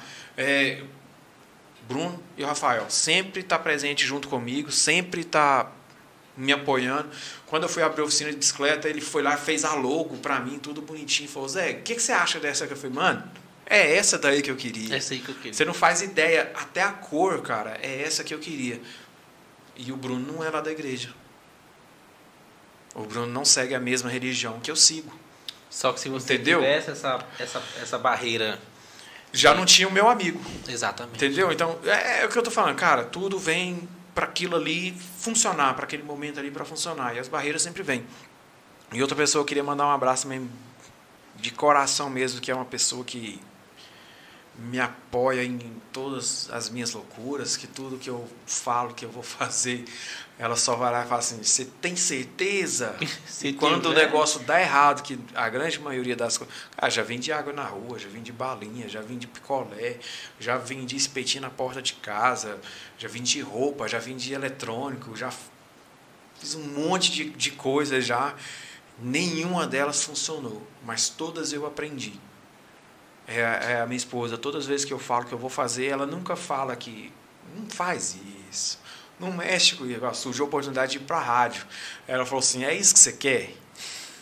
Eu falei: é. Você tem certeza? Eu falei: é, vai. Mete as caras e vai, que vai funcionar. E o negócio vai, cara. E realmente as pessoas estão próximas da gente vê essa, esse negócio, cara. Ah, 2020, quem era eu, mano? 2020, o que, que era isso aqui, cara? Isso aqui era uma parede branca. Olha aonde a gente já chegou, aonde a gente está. Olha esse bate-papo que a gente está tendo aqui, que coisa mais top. Olha que coisa mais saudável. Por mim, a gente ficaria aqui um tempo todo, mas infelizmente a gente tem as questões de horários, né? Os horários complicam os horários muito, né? complicam. Mas, cara, é, já de antemão, te agradeço muito você ter vindo aqui. É, agradeço demais mesmo, você é top. Ó, o Bruno ligando aqui, chamada de áudio. Eu vou te atender, Bruno. O Bruno é sensacional. Ó, voz perdida. Não vou te atender mais, não. Ah, esqueci de falar, meu. Já vim de salgado numa bicicleta. Acabou É de lembrar salgado. aqui. Ah, o salgado. aí, Então, bicho, então é, cara, te agradeço muito por você ter vindo aqui. É, outra coisa que eu gostaria muito de, de te falar é que não mude o seu jeito de forma alguma. Eu tenho certeza absoluta que algumas pessoas, pessoas que nem te conhecem, pessoas que nem sabem da sua história, às vezes te olham e te julgam. Mas, cara, não mude, jamais. É o seu jeito, é a sua essência. Eu acho muito massa, cara. A primeira vez que eu te vi, eu tava lá em Uberlândia, lá no. Acho que era Uberlândia Shopping, no CT Shopping, não lembro. Center Shopping, eu só vou Eu- lá. cara, eu tava em algum lugar lá, eu te vi passando assim no Azira, e eu olhei assim falei, caraca, mano, o que, que esse cara tá fazendo aqui? Aí você tava com um, um colete, eu não lembro se era uma pochete com as tesouras penduradas aqui, ó, na lateral, ou se era só uma pochete mesmo, mas eu não lembro. E eu falei assim, falei, cara, esse maluco é lá de Catalão, mano. Ó, tanto que Catalão tem uma galera foda pra caralho, velho. E o tanto que Catalão tem uma negada que tá lá em cima, tá um trilhões de anos na, na frente de outras pessoas que estão em Catalão. E, e eu não sabia que você era o Saddam Hussein, só tinha te visto, era Aham. só a sua imagem, eu não sabia. E é meu nome mesmo, viu? Desde quando- já o pessoal sempre pergunta meu nome é seu mesmo. nome artístico? Não, é é Saddam Hussein Cavalcante Costa, é meu nome mesmo. Nasci na época da Guerra do Golfo, meu pai me deu esse nome. Aí eu, eu vi que quando você passou, eu tava pagando estacionamento, você passou por mim assim, e foi, pagou o estacionamento e já entrou no, no carro, era um Azira que você tinha, e eu É. vi um adesivo na traseira do carro, falei, caraca, mano, realmente ele é de catalão. Aí eu comecei a pesquisar eh, o Saddam Hussein na, nas redes sociais. E quando começou o projeto, algumas pessoas falaram pra mim, cara, você tem que chamar ele, você tem que, cara, você vai ver a energia, você vai ver o tanto que o negócio é bom. E só que eu ainda ficava meio que sem jeito de chegar e falar. Porque, mano, qual outra pessoa, realidade, qual outra pessoa que você conhece que usa terno e que é de boa igual você? Não tem. Não tem, não existe. Mas hoje eu tô vendo que você é uma pessoa maravilhosa, uma pessoa fantástica. Esse espaço aqui está aberto para quando você quiser usar. É, acontece muito. E eu espero que sempre aconteça mais, porque é sinal que é uma coisa boa. Ô Zé, tô com um amigo meu, cara, o bicho é resenha, o cara é gente fina, o cara é muito massa. Queria levar ele no podcast, nós trocar uma ideia com ele. Vem. Aqui tá aberto, a gente vai encaixar a agenda, vai encaixar o horário, tudo certinho. Ah, Zé, você tem curso para fazer isso. Cara, isso aqui foi Deus que me deu. Se Deus me deu, tá me dando a chance de prover. O dia que não der conta, não tiver um dinheiro para pagar uma energia, para pagar uma água, para pagar um outro negócio, eu tenho certeza que Deus vai chegar um patrocínio e vai falar assim: toma. Isaac, Casa das Flores Avenida, o cara faz um trabalho sensacional. Me pediu para ajudar ele um dia. Eu fui lá, ajudei de coração e tal. Ele falou: Cara, quanto que é seu tempo? Eu falei: Nada, meu irmão. Isso é top, tô aqui te ajudando. Ele falou: Toma aqui o dinheiro. Eu não quis pegar o dinheiro, peguei o dinheiro e coloquei debaixo do balcão lá. Cara, você sabe o que que é a conta exata? Certinha. Exata, até as moedas. O impressionante é as moedas, não é o restante, é a moeda. Para pagar o meu aluguel, foi essa. O cara transbordou na minha vida e eu transbordei o que eu tinha na vida dele. Então, foi uma troca. Eu espero que você venha sempre. Vitor Pereira. Vitor Pederiva. Salve. Salve, meu irmão. É nóis. É isso aí, cara. Eu só vou encerrar agora. Eu, Eu, não tenho vontade de encerrar agora, para te falar a o- verdade. Vou dar o último recado porque aqui. já são Isso, não, o papo foi longo, já é 10 horas. 10 Eu- horas, só eu vou, encerrar por causa disso. Isso, mas eu por vou- mim eu continuo aqui, tá tranquilo. Eu vou. Que Catalão é uma cidade de muito empreendedorismo. Eu vou fazer o, o, um conselho geral. É, galera, é, vocês têm que melhorar a finança. Catalão é uma cidade que tem muito empreendedor. Muita gente, as pessoas trabalham comigo hoje, amanhã ela já sai e já abre dela. Inclusive, até mandar um abraço da menina que trabalhou comigo agora, a Gabriela. Ela abriu o espaço dela já ali perto da. Aquela antiga Santa. A Santa Pana descendo ali do Reis. Descendo do Reis. É, descendo do Rei de São João. Nossa, cara, passei na porta do lado direito, Isso, um cômodo cor de rosa. isso. Caraca, passei na porta hoje, mano. Pois é. A menina, sensacional. Então, todo mundo aqui tem vontade de ser o seu. Só que o pessoal tem um erro administrativo. Você pega catalão quando teve a pandemia. É, cara, muitos comerciantes que eu conheço, passou o primeiro mês fechado, a pessoa fechou a loja. Eu falei, mas como assim? Mas eu não trabalhei um mês. Eu falei, mas você não tem sua administração? Ou seja, as pessoas não têm fluxo de caixa, elas não têm reserva da empresa, elas misturam tudo. Então, catalão para o empreendedorismo está faltando o quê? Mais do que vontade de ser empreendedor, ter a parte de administração. Os, o, a maioria dos empreendedores de catalão não tem administração. É ganhou, postou no final de semana a Heineken, a carne assando e no, na segunda trabalhando de novo. Então, galera, tem que ter reserva.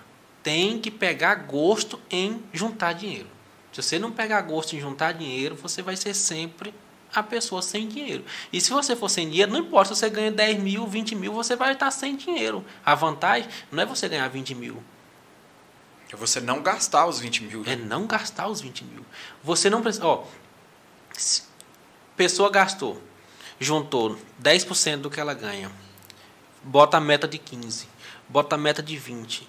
Bota a meta de 30. Cara, você juntando 30% do que você ganha, você consegue comprar qualquer coisa que você quiser. Você conseguiu um- umas coisas esplêndidas assim, de juntar 50%, fi, ninguém te segura. Então as pessoas têm que pegar gosto, pegar a parte de administração, passar a parte de, de, de cerveja. e- É bom? É. Caldas Nova? Excelente. Uberlândia? Top. Comprar roupa no shopping? Top.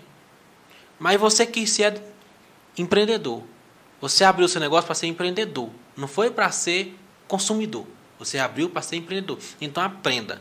No empreendedorismo você tem que pegar o seu dinheiro, guardar.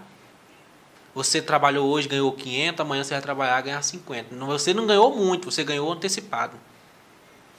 Eu já vi gente fechar a loja e vender 20, 19 mil no mês, e no outro mês, porque vendeu 1.300, fechar a loja.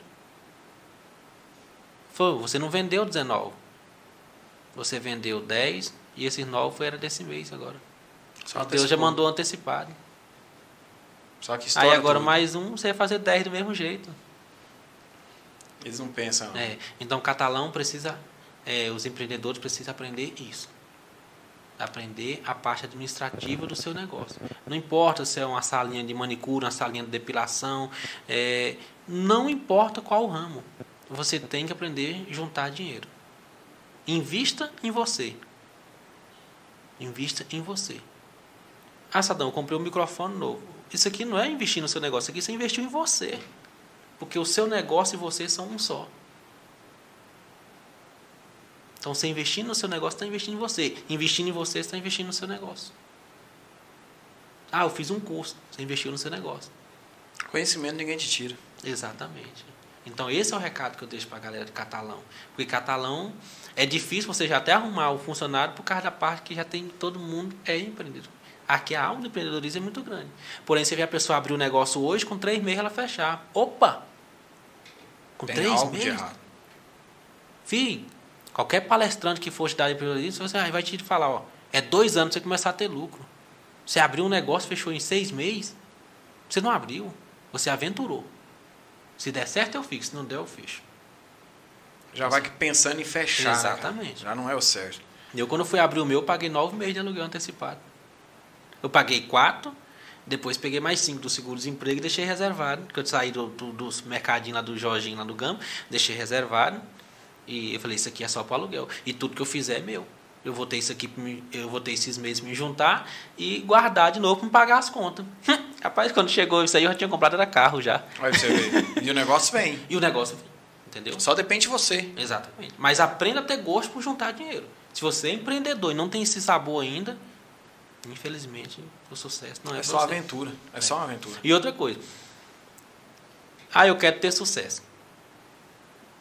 Se você quer ter sucesso aqui no, no podcast, então se prepare para você fazer podcast todo dia. Não, mas eu quero. Eu não quero trabalhar desse tanto. Então você não quer sucesso. Eu não quero sucesso. Quem quer sucesso tem que estar preparado para trabalhar. Talvez na época da feira eu saí do salão duas horas da manhã, chegar às sete e sair duas. Isso é sucesso. Um cantor, quando faz sucesso, ele faz 40 shows no mês, 30, 40. Ah, mas é muito cansativo. É o preço do sucesso. Você tem que surfar Esse é aquela onda daquele momento ali, onda. cara.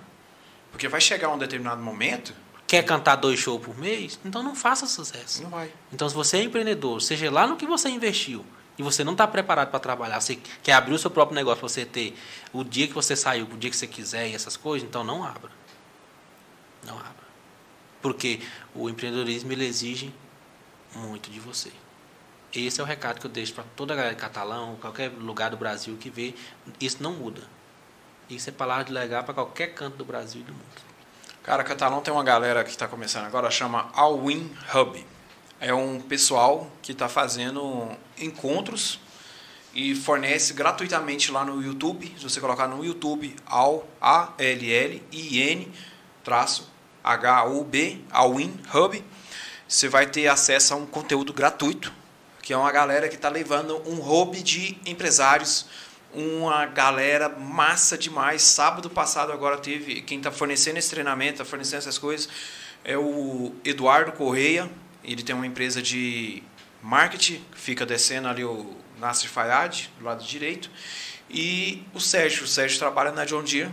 E essa galera, sabe o que, eles fazem, mano? Eles pegam os empresários, os caras que manja do assunto, colocar tudo num salão, numas mesas, e você vai lá, é gratuito o evento, você só paga a inscrição ali, mas é coisa de. É uma Heineken, é uma Coca, Não dá nada. que não é nada. Você vai lá, senta na mesa e troca uma ideia com os caras que já deram certo. Você troca uma ideia com os caras que talvez vão comprar o seu produto. Aí você fala assim, poxa, mas catalão, isso não é para catalão. Cara, a gente está num polo empresarial, um polo gigantesco, uma galera que está crescendo. E sabe o que mais me entristece? É que às vezes vai 5, 6, 7, 3. E o negócio tá lá de graça, mano. O conteúdo tá lá. É só você ir lá e pegar. Mandar meu último abraço aqui para Adriana Gonçalves Porcina, minha prima. As pessoas ga- gastam mais do que elas ganham e o que acontece? Antes de ganhar, elas já gastaram. Também. É a realidade. Pra né? você ter ideia, ó. Desde 2016, que eu não tinha cartão de crédito, eu vim ter um cartão de crédito agora porque a Nubank me deu. Mas, mas eu não, não faço uso. Eu não compro nada mais financiado, graças a Deus. É, eu faço o sacrifício. Eu quero, eu vou juntar para me pagar menos.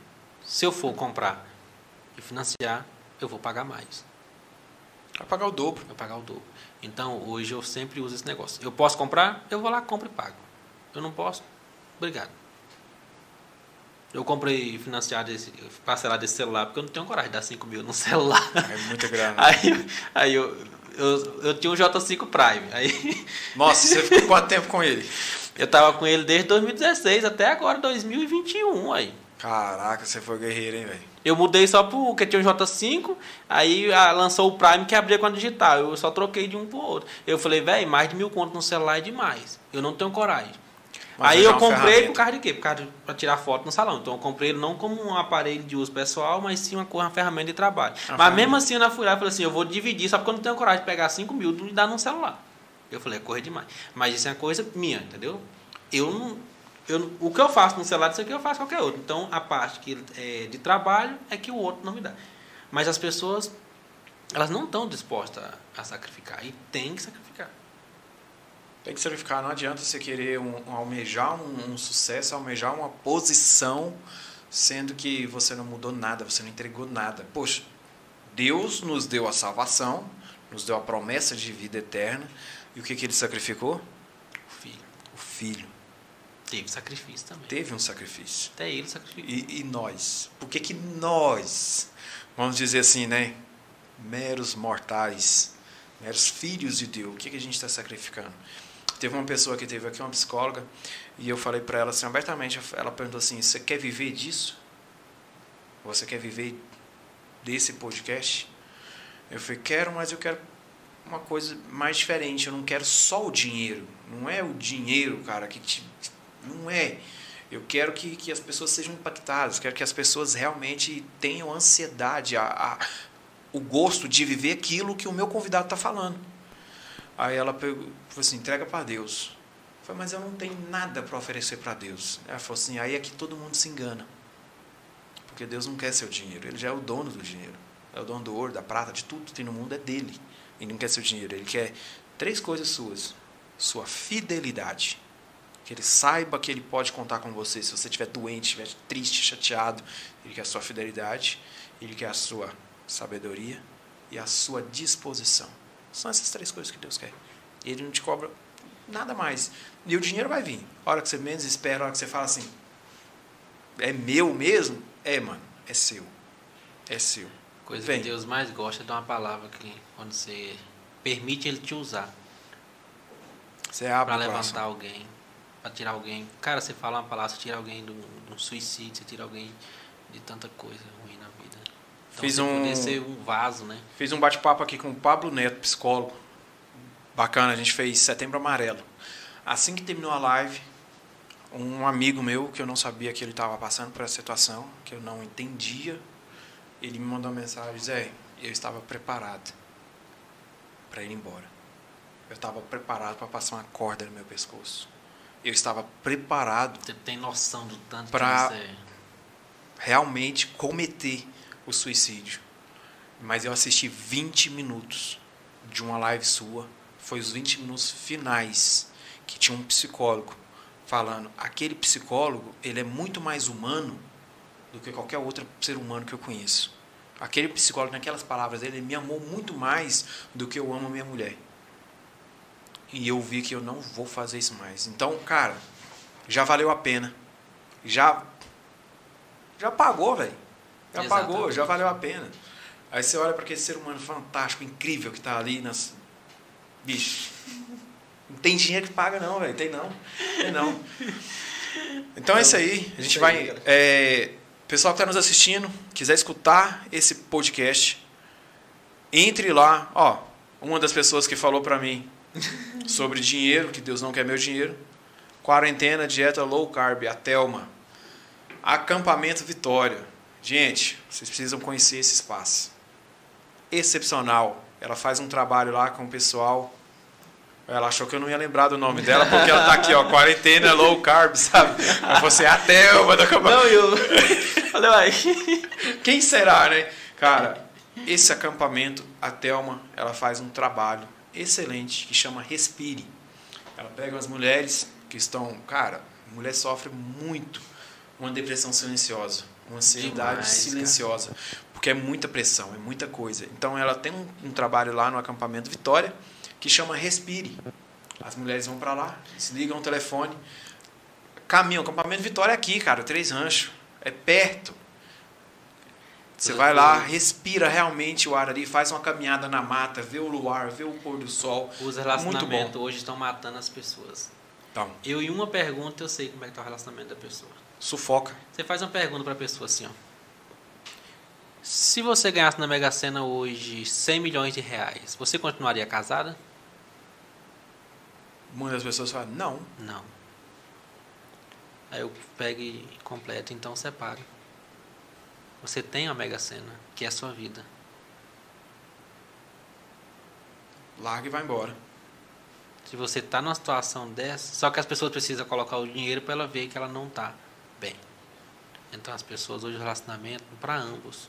O homem ele tem aquela maneira mais de esperar a pessoa não aguentar mais sair. A mulher fica naquele negócio de tentar salvar. Acreditar. Acreditar que a mulher é mais família do que o homem. Sempre a mulher é mais família. É mais família. Sempre. Então eu costumo sempre dizer, fazer essa pergunta e a pessoa já responde, lógico que não. Eu já falo, então, separa. Então larga. Então larga. Porque as pessoas hoje elas vivem muito mal. Uma do lado da outra. E é por causa, às vezes, de comunicação. Comunicação. A comunicação hoje é tudo, cara. Não adianta a gente falar que hipocrisia, falar que ah, eu converso só o necessário. Não, mano. Você conversa mais do que o necessário e para ajudar as outras pessoas. Para ajudar. Até aquilo que você fala, às vezes você vai. Cara, às vezes você está lá cortando o cabelo de alguém, tem alguém ali parado, esperando a vez dele, e você está conversando com aquela outra pessoa. Eu vou valendo de uma nota de 0 a 10 pessoas que tem nessa situação, se 9 não entra no meio da sua conversa com o cara que está ali cortando. Não é Entra. porque ela é mal educada. Não, por- é que ela- Porque ela quer ser introduzida naquilo. Naquilo. Ninguém quer ficar de fora. Na verdade, já está falando praticamente dela também. Por exemplo, as mulheres, homens vão em dermatologista, dermatologista, eu costumo até dizer assim, pô, vende muito produto, né? Eu vendo alguns produtos que dermatologista passa, é, de tratamento de, de caspa, essas coisas. é, as pessoas começam a dar caspa na cabeça parecendo farinha mesmo. Não é sujeira. Não é irritação da pele. Isso é ansiedade. Nós somos o país mais ansioso do mundo. É estresse. Então, esse produto que o dermatologista vende não cura.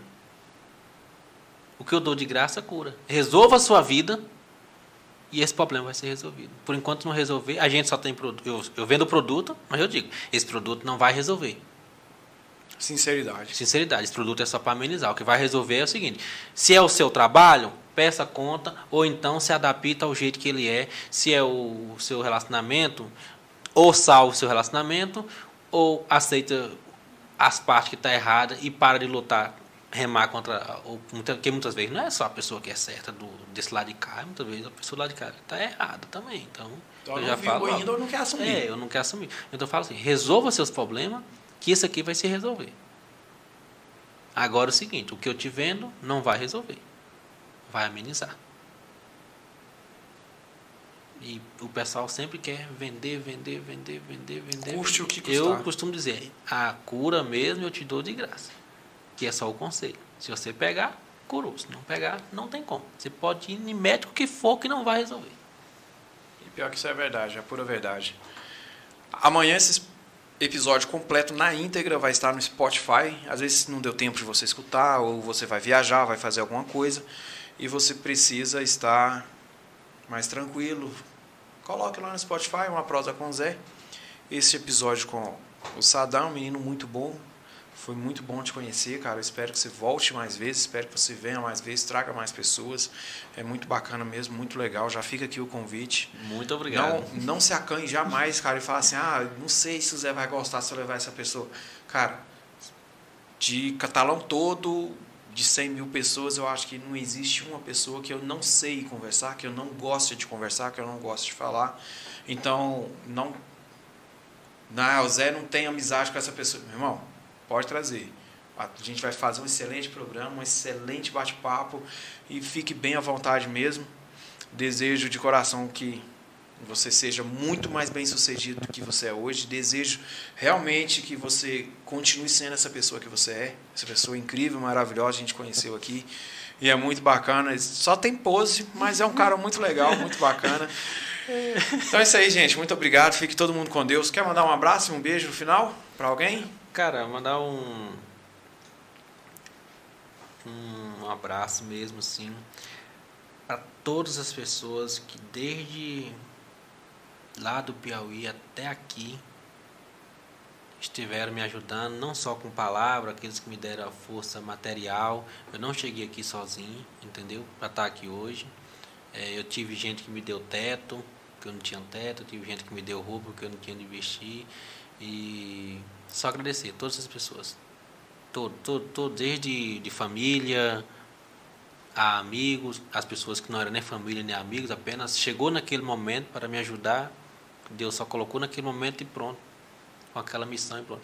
Só agradecer todos. Sem eles, eu não seria o Sadam. Amém. Fique todo mundo na paz, tranquilaço. Não se esqueça, inscreva-se no canal, ative esse sininho aí, ó, que é muito importante para que o YouTube já fala assim, pô, esse conteúdo é bacana, bem legal. Tá aqui, ó, sininho do lado de cá aqui, ó. Vocês vão ver, inscreva-se aí. Até mais, fique todo mundo com Deus. Mande sugestão de convidados, fala assim, ô Zé, manda convidado para esse cara aqui que é top. É isso aí. Até mais. Fui.